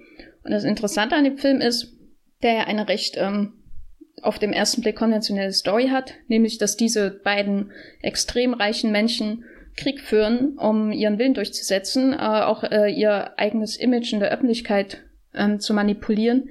Das Interessante ist halt, dass äh, es schon weit darüber hinausgeht, einfach nur das zu nutzen, um Spektakel zu zeigen. Also man hat hier enorm harte Action-Szenen, natürlich nicht Martial Arts, sondern eher dann Autos, die äh, Leute rumschleudern und so, wie man es halt wirklich am Hongkong-Kino liebt. Ne? Solche richtig handfesten Sachen, wo die Stuntmen äh, noch nicht so einen genauen Arbeitsschutz haben wie in anderen Ländern offensichtlich.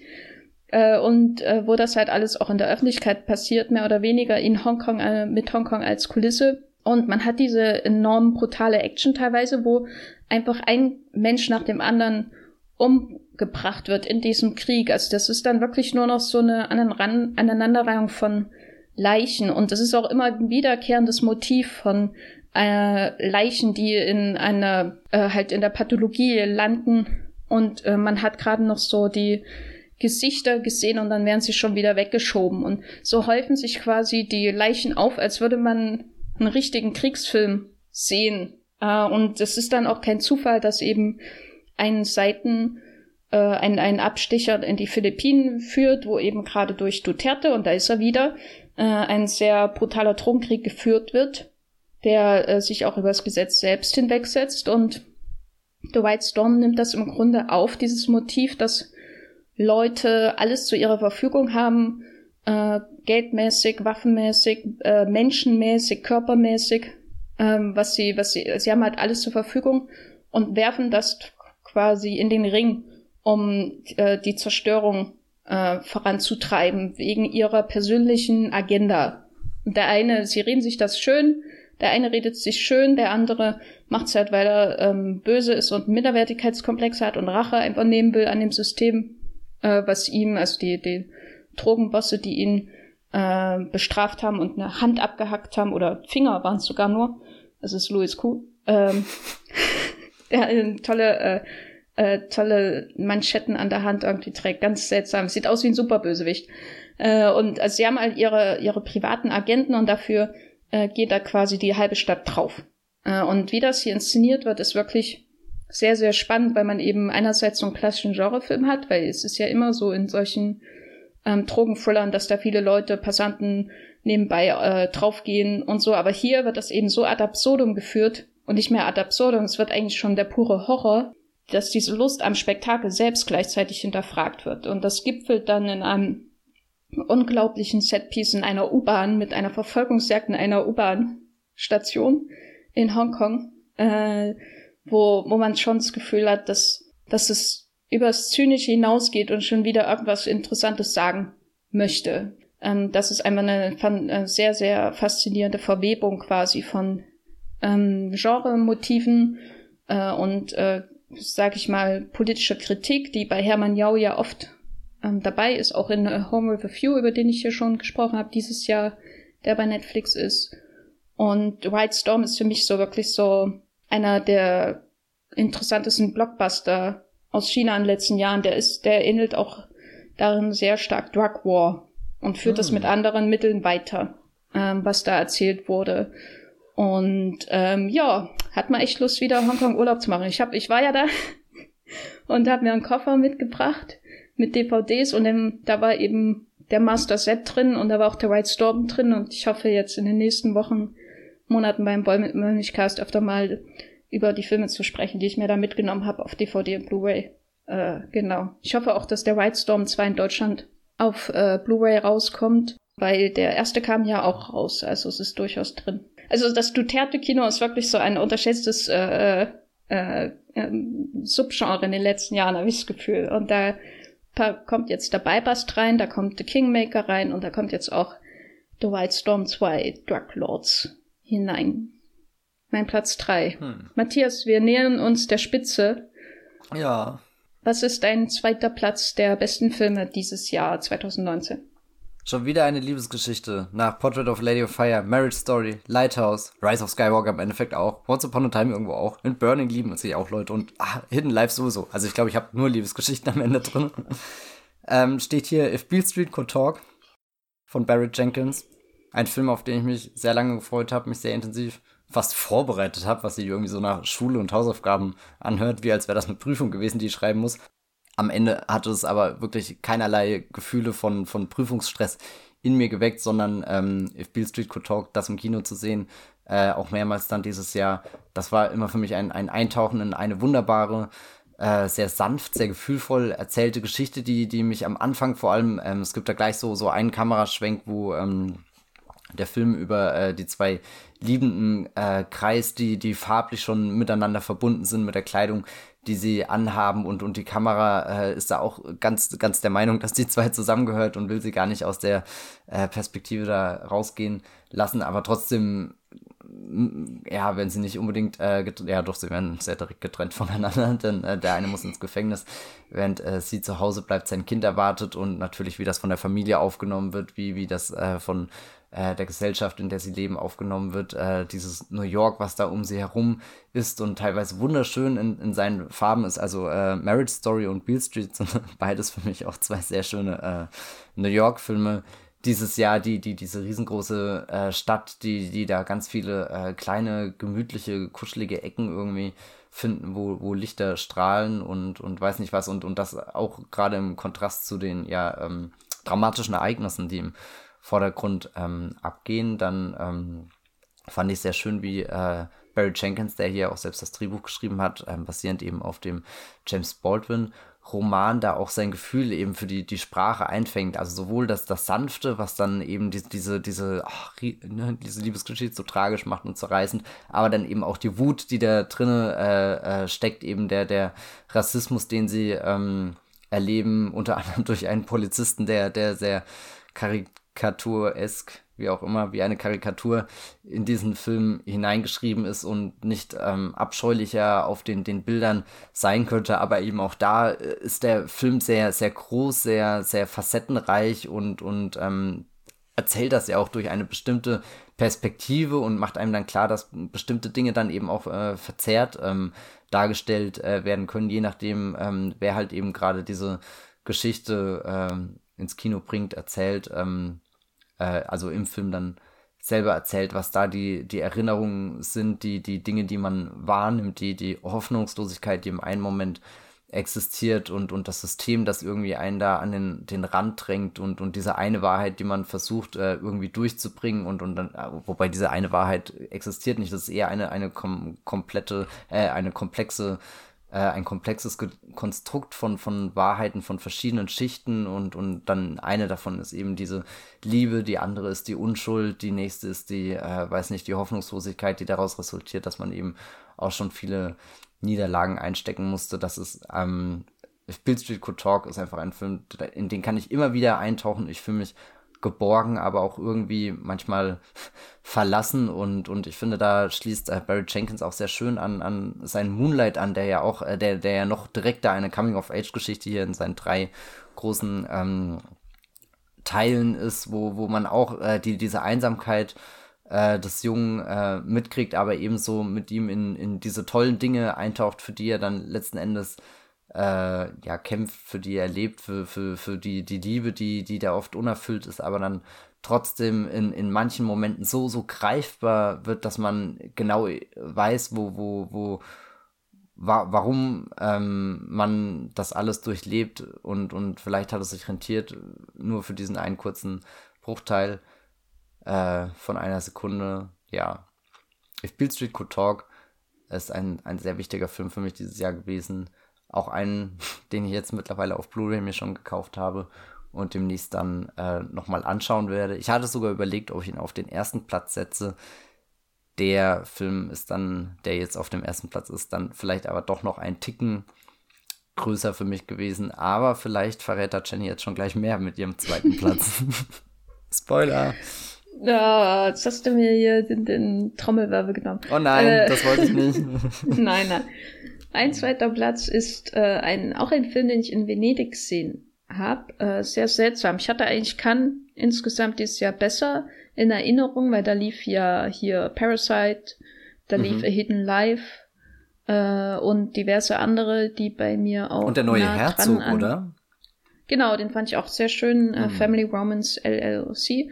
Genau, aber die beiden Top-Filme für mich dieses Jahr liefen beide in Venedig. Äh, und mein zweiter Platz ist ein, eine berührende kleine Vater-Sohn-Geschichte über Entfremdung und äh, Wut und äh, Natascha Lyon, die überraschende Jobs offenbar annimmt in der Zukunft. Einer es ist davon nicht Jumanji 2.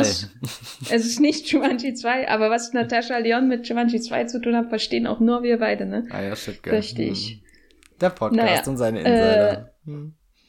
Genau. Ähm, genau, mein zweiter Platz Ad Astra und ich möchte eigentlich gar nicht so viel zu sagen, weil wir haben da einen Podcast gehabt und äh, ich glaube, der wird hier noch erwähnt innerhalb dieses Podcasts und deswegen übergebe ich das Wort an Matthias. Was ist dein bester Film des Jahres? oh Gott. Also irgendwie, ich glaube, also so die Enthüllung unserer äh, Top 3, die ist jetzt nicht so spektakulär gelaufen, wie man das hätte inszenieren können. Aber, aber wir können ja noch mal kurz sagen, äh, äh erstmal bevor wir zur Begründung kommen. Was ist dein Platz 1? Mein Platz 1 ist Ad Astra. Genau, meiner ist Martin Eden. Mhm. Und Ein ja, magst du über Ad Astra sprechen? Ja, ich meine, du hast ja schon gesagt äh, oder darauf hingewiesen, wir haben einen ganzen Podcast gemacht. Vielleicht für alle die, die sich da noch nicht äh, durchgewühlt haben oder jetzt nicht auf die schnelle kurz äh, haben, da bestimmt zwei Stunden mit uns und unserem Geschwärme über das Weltall und James Gray zu verbringen. Aber James Gray ist hier schon ein guter Punkt. Ich glaube, ein Regisseur, den wir beide sehr mögen und, und der mich dieses Jahr dann auch äh, mal wieder äh, sehr viel begleitet hat, dadurch, dass ich eine große Retrospektive gemacht habe, eben vor dem Kinostart von Ad Astra. Und da waren bisher so die Filme hier äh, The Immigrant, den ich äh, sehr von ihm mag, oder äh, Two Lovers. Ähm, und, und das sind auch schon so zwei schöne Facetten, die er da hat. So einmal The Immigrant, diese, diese große Geschichte, wo man was über, keine Ahnung, Menschen, über Bewegung, Strömung, ähm, keine Ahnung, Amerika erfährt. Und äh, The Two Lovers, wo, wo das alles auch ist, aber wo, wo eher äh, die, eine, eine, äh, auch eine Liebesgeschichte ähm, im Vordergrund steht. Äh, Joaquin Phoenix spielt in beiden Filmen die Hauptrolle. Der ist jetzt für Ad Astra nicht mehr geblieben. Ad Astra, der Film, der jetzt irgendwie beides vereint, dieses super intime und, und dieses riesengroße, wobei im Endeffekt steckt es in allen James Gray-Filmen drin.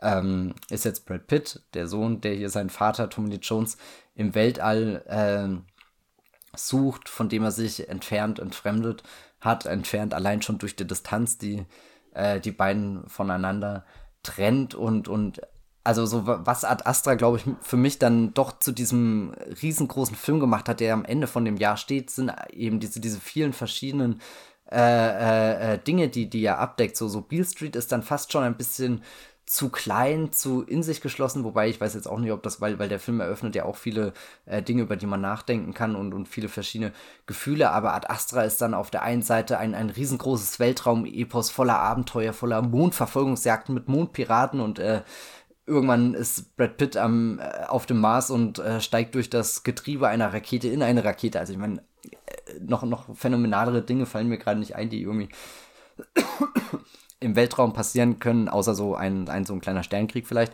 Ähm, aber dann auf der anderen Seite auch diese, diese einfach nur pure menschliche Geschichte, wo, wo, wo ein isolierter äh, Mensch, der, der hier die, die größte Reise seines Lebens äh, tun muss, im Endeffekt nur, um dort anzukommen, wo er schon mal war, aber eben auf dieser Reise sehr viel gelernt hat, sich viel neu verstanden hat, sehr viel entdeckt hat und dann, dann das, was ihn umgibt, auf einmal mit, mit anderen Augen sieht und, und, und äh, wieder etwas Halt in seinem Leben findet, indem er so, so, so rumdriftet, wie als wäre er losgeschnitten von, von seinem Raumschiff und, und würde jetzt äh, wie in Space Odyssey etwas haltlos durch den ähm, Weltall pendeln, schleudern, fliegen, was auch immer, wegdriften. Ja, Ad Astra ist eine, eine Symphonie, in die kann ich mich reinlegen. Eine Decke, in die kann ich mich einhüllen und äh, ich, ich konnte diesen Film auch gar nicht oft genug. Eine 120-Dollar-Decke? Eine, eine 120-Dollar-Decke. Ähm, also wenn das der Film ist, der James Gray das Genick gebrochen hat, was ich nicht hoffe, dann war es das wert.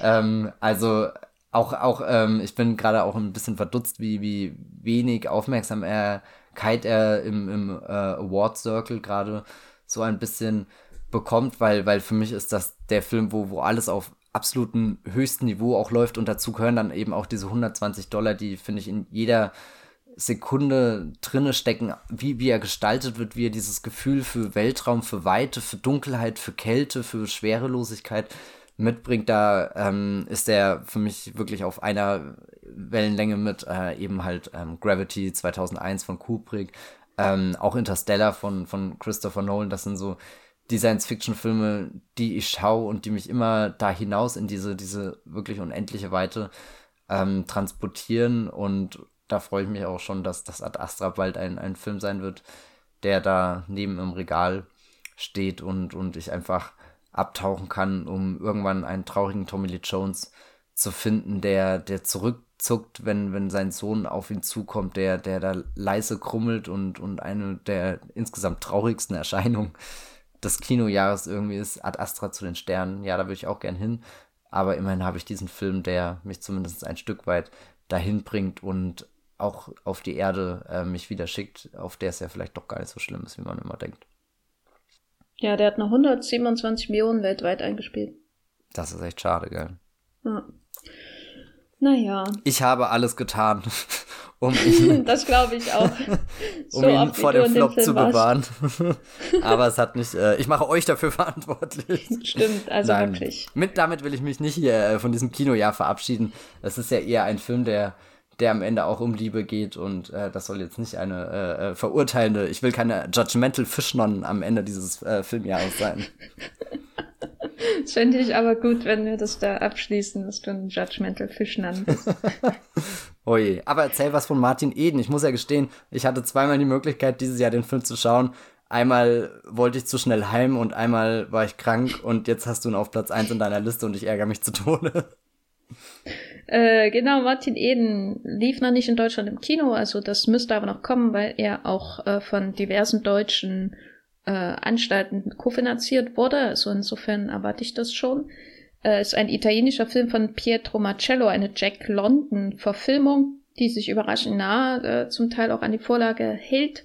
Es ist im Grunde so eine Art ähm, Bildungsroman, weil es darum geht, wie ein Mann aus der Arbeiterschaft in äh, Neapel hier, also das wurde natürlich nach Italien versetzt, in Neapel äh, eine bürgerliche Bildung anstrebt und sich auch in eine Vertreterin, äh, Vertreterin quasi der, der reicheren Schichten äh, verliebt und gleichzeitig aber auch politisch aktiv wird, um quasi für die Arbeiterschaft einzutreten. Und das klingt jetzt alles sehr, sehr trocken, äh, was dieser Film aber um auf keinen Fall ist. Es ist äh, auch im Grunde eine Reise durch Raum und Zeit wie Ad Astra.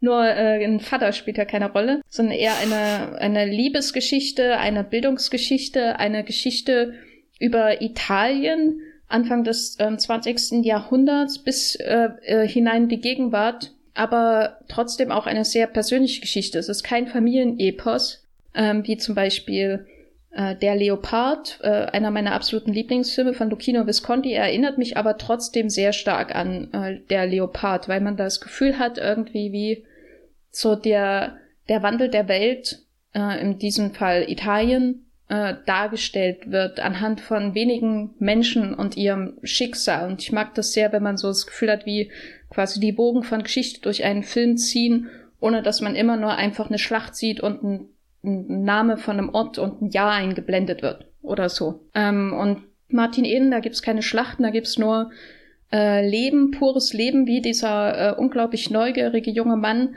äh, der offen gegenüber allen Menschen ist, äh, durch die Welt, äh, durch äh, eigentlich nur Neapel und äh, Vororte von Neapel zieht, äh, Menschen kennenlernt, aus allen möglichen Schichten mit ihnen spricht, äh, ihr äh, mit ihnen äh, Freunde, äh, Freundschaft schließt oder sogar bei ihnen kurz einzieht, um zu schreiben. Äh, dieser Mann will nämlich ein äh, Schriftsteller werden, aber er hat eben noch nicht diese Bildung und da äh, will er sich eben dies aneignen. Und gleichzeitig gerät er aber natürlich in Konflikt auch mit seinen persönlichen ideologischen Grundsätzen und seiner Grund und dem grundsätzlichen Problem, dass man dieses, äh, diese Ideologie, dieses, äh, dieses Streben danach für andere einzutreten, äh, dass man das äh, äh, zusammenbringen muss mit dem eigenen Individuum, das in dieser Masse nicht untergehen darf. Das ist letztendlich sowas wie ähm, ein, ein Ring um das Individuum, um das äh, individuell Sein äh, und gleichzeitig das für etwas stehen, das mit anderen streben.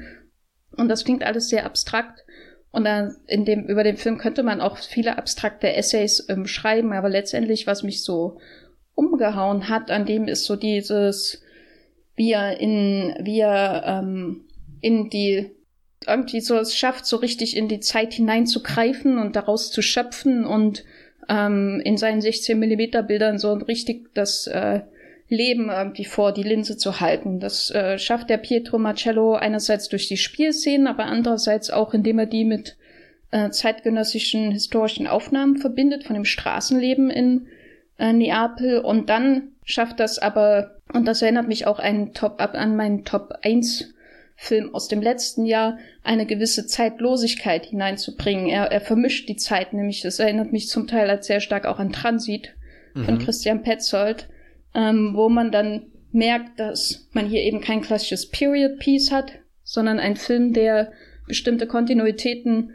ähm, über alle Zeiten hinweg oder zumindest über das gesamte 20. Jahrhundert hinweg bis in das 21. Jahrhundert hinein findet, indem er einfach nur einen Schnitt tut was dann am Ende passiert. Und das ist ein, der, ein, ein ganz toller Moment. Das passiert aber auch mehrmals im Film, dass man sich nicht so richtig verorten kann, in welcher Zeit das jetzt eigentlich spielt. Und äh, das macht ihn gleichzeitig wieder zeitlos. Und diesen Kampf zwischen, äh, oder Kampf nicht, aber diese Gleichzeitigkeit von einem sehr starken Gefühl für ein Leben in einer Zeit und dann diese Zeitlosigkeit des Ganzen, das finde ich äh, wirklich faszinierend. Und ich habe den gesehen in Venedig und wurde hinweggetragen von der ersten Minute an ähm, und möchte dem seitdem einfach nur wieder und wieder sehen und ähm, schauen, was der Regisseur noch in Zukunft macht und ähm, hoffe, dass er hier in Deutschland auch noch etwas Aufmerksamkeit bekommt. Martin Eden von äh, Pietro Marcello. Das ist meine Nummer eins. So, haben wir es geschafft, Matthias? Haben wir es geschafft. Ich fühle mich K.O. Ich auch. das Jahr geht zu Ende. Äh, wie fandest du denn insgesamt? War das ein Filmjahr, mit dem du zufrieden bist, oder hättest du lieber insgeheim mehr Netflix-Serien geschaut? Um Gottes Willen. Also, da ich ja jetzt äh, Witcher geschaut habe, kann ich sagen, nee. Äh, ich hätte gern auf jeden Fall weniger Netflix-Serien geschaut. ich habe mir am Anfang dieses Jahr vorgenommen, weniger Netflix-Filme zu schauen. Mhm.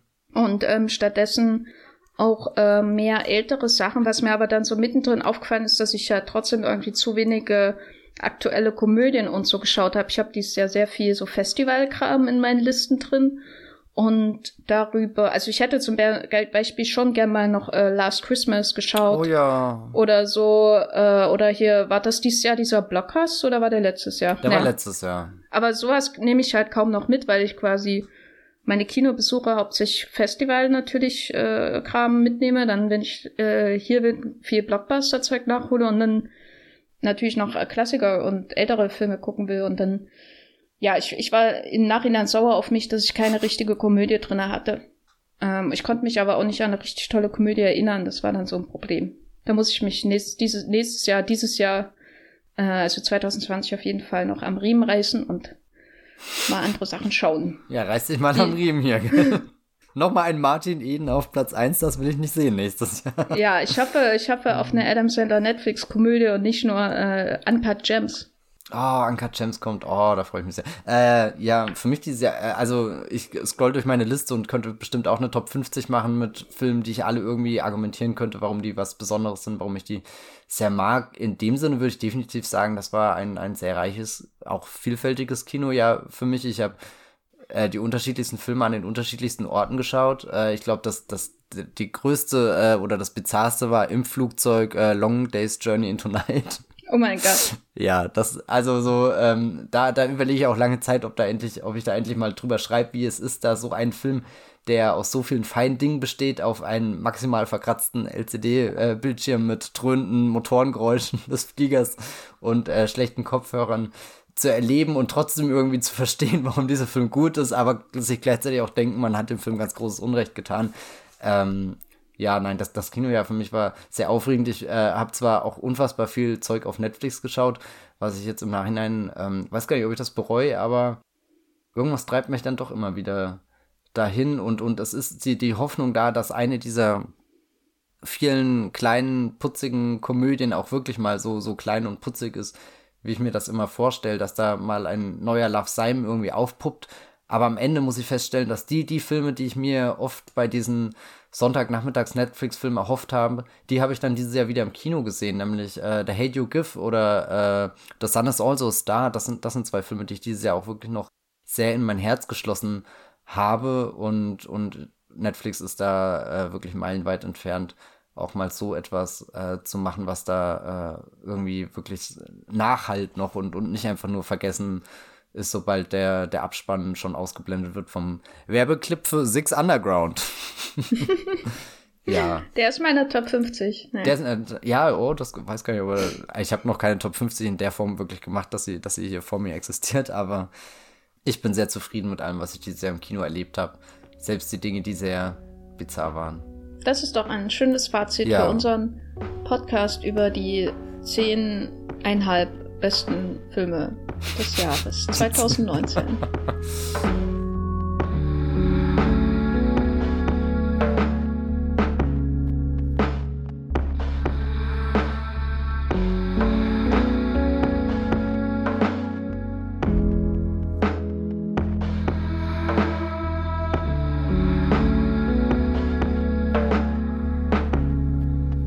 Ja, damit ist es jetzt abgeschlossen. Wir reden nie wieder über Filme von 2019, außer wenn sie in Deutschland ins Kino kommen. Ja. Äh, wenn ihr, wenn ihr unsere Kinostartlisten sehen wollt, also unsere Top Ten Listen nach Kinostart in Deutschland, die findet ihr auch bei Movieplot. Das kann ich dann äh, verlinken, sobald der Artikel online ist, in den Show Notes des Podcasts. Und da haben wir auch dann unsere Redaktionsliste nach Kinostarts. Äh, da weiß ich noch gar nicht, wer auf Platz 1 ist, muss ich noch äh, ausrechnen. Bin schon ganz gespannt. Matthias, wo kann man dich äh, noch äh, sehen und hören, wie du über Star Wars The Rise of Skywalker, Baby Yoda und so weiter schwärmst? Baby Yoda ist ja jetzt äh, hier gar nicht mehr so aktuell. Äh, ein Kollege hat doch äh, neulich in Slack ein Bild von Baby Jabba gepostet, äh, der hier in The Clone Wars, der Animationsserie, beziehungsweise dem damaligen äh, Startfilm, ähm, vorkam und jetzt ist auch Baby Yoda nicht mehr das gleiche. Aber äh, ihr könnt mir auf Twitter folgen als Bibelbrox mit 3e. Da werde ich bestimmt noch den einen oder anderen Star Wars Tweet absetzen und euch auch nächstes Jahr Teil an meinem äh, ja, Kinoleben äh, haben. Momentan ist das sehr getrübt, weil eines äh, ein wichtiger Ort äh, nächstes Jahr nicht mehr da sein wird, in dem ich äh, Kino in den letzten Jahren in Berlin sehr intensiv erlebt, fast schon zelebriert habe, nämlich dass Sinister am Sony Center schließt. Ähm, das ist natürlich schade, aber ich, äh, vielleicht ist das dann auch eine Möglichkeit, neue Dinge zu entdecken oder Kinos, in die ich in Berlin noch nicht so oft gegangen bin, obwohl die vielleicht auch ganz schön sind. Genau, ansonsten lest mir mich auf meinem Blog, das Filmfeuilleton, und äh, Jenny hat es schon gesagt, auf Movieplot werde ich bestimmt auch nächstes Jahr äh, viel zu lesen sein. Und du hast äh, den Pewcast mit Sascha über The Mandalorian genau, gemacht. Ne? Den Pewcast, der ist, äh, weiß gar nicht, ob wir da schon komplett durch sind. Da sind zumindest sieben Episoden jetzt schon raus, wie wir hier aufnehmen, und eine achte will dann noch von uns besprochen werden. Ich bin sehr gespannt, weil ich weiß nicht, was äh, Sascha von der neuesten Folge hält. ähm, aber hört da auch mal vorbei, genau. Ja, und wir beide sind auch äh, äh, hin und wieder bei Streamgestöber zu hören, dem Moviepilot-Podcast über Streaming. Genau, ich glaube, du warst in der beste Serien. Genau, und du warst beim Runde, besten Film, oder? Ja. Genau, äh, also da könnt ihr auch mal reinhören. Den könnt ihr auch überall abonnieren, wo ihr eure Podcasts findet. Hm. Äh, ansonsten bin ich auch bei Moviepilot zu lesen und bei Twitter als Gafferlein und bei dem Blog äh, de-degeffer.de. Und ja, wenn ihr diesen Podcast mögt, gerade am Ende dieses Jahres ist das natürlich ein schönes ähm, verspätetes Weihnachtsgeschenk, wenn ihr eine positive Review bei ähm, Apple Podcasts, ehemals iTunes hinterlasst. Ihr könnt ihn aber auch einfach abonnieren, falls ihr das noch nicht getan habt, was mich wirklich wundern würde, weil ich glaube nicht, dass es irgendjemand über meinen Player im Blog hört. Aber wenn ihr das tut, dann, wie gesagt, es gibt auch die Möglichkeit, eine App runterzuladen und den Podcast zu abonnieren oder iTunes runterzuladen auf einen Rechner und den Podcast zu abonnieren. Abonniert diesen Podcast. Ist mein Fazit. Ähm, wir wünschen euch einen super, wunderbaren, äh, filmisch reichen, schönen äh, Start in das neue Jahr 2020 und hoffen, dass ihr nicht nur die ganze Zeit des, äh, eure Zeit im Kino verbringt, um Cats immer und immer wieder zu schauen und mitzusingen, wobei das aber auch eine schöne Zeit auf jeden Fall wäre, ein schöner Zeitvertreib. Hm. Und wir hören uns beim nächsten Mal. Tschüss. Ciao.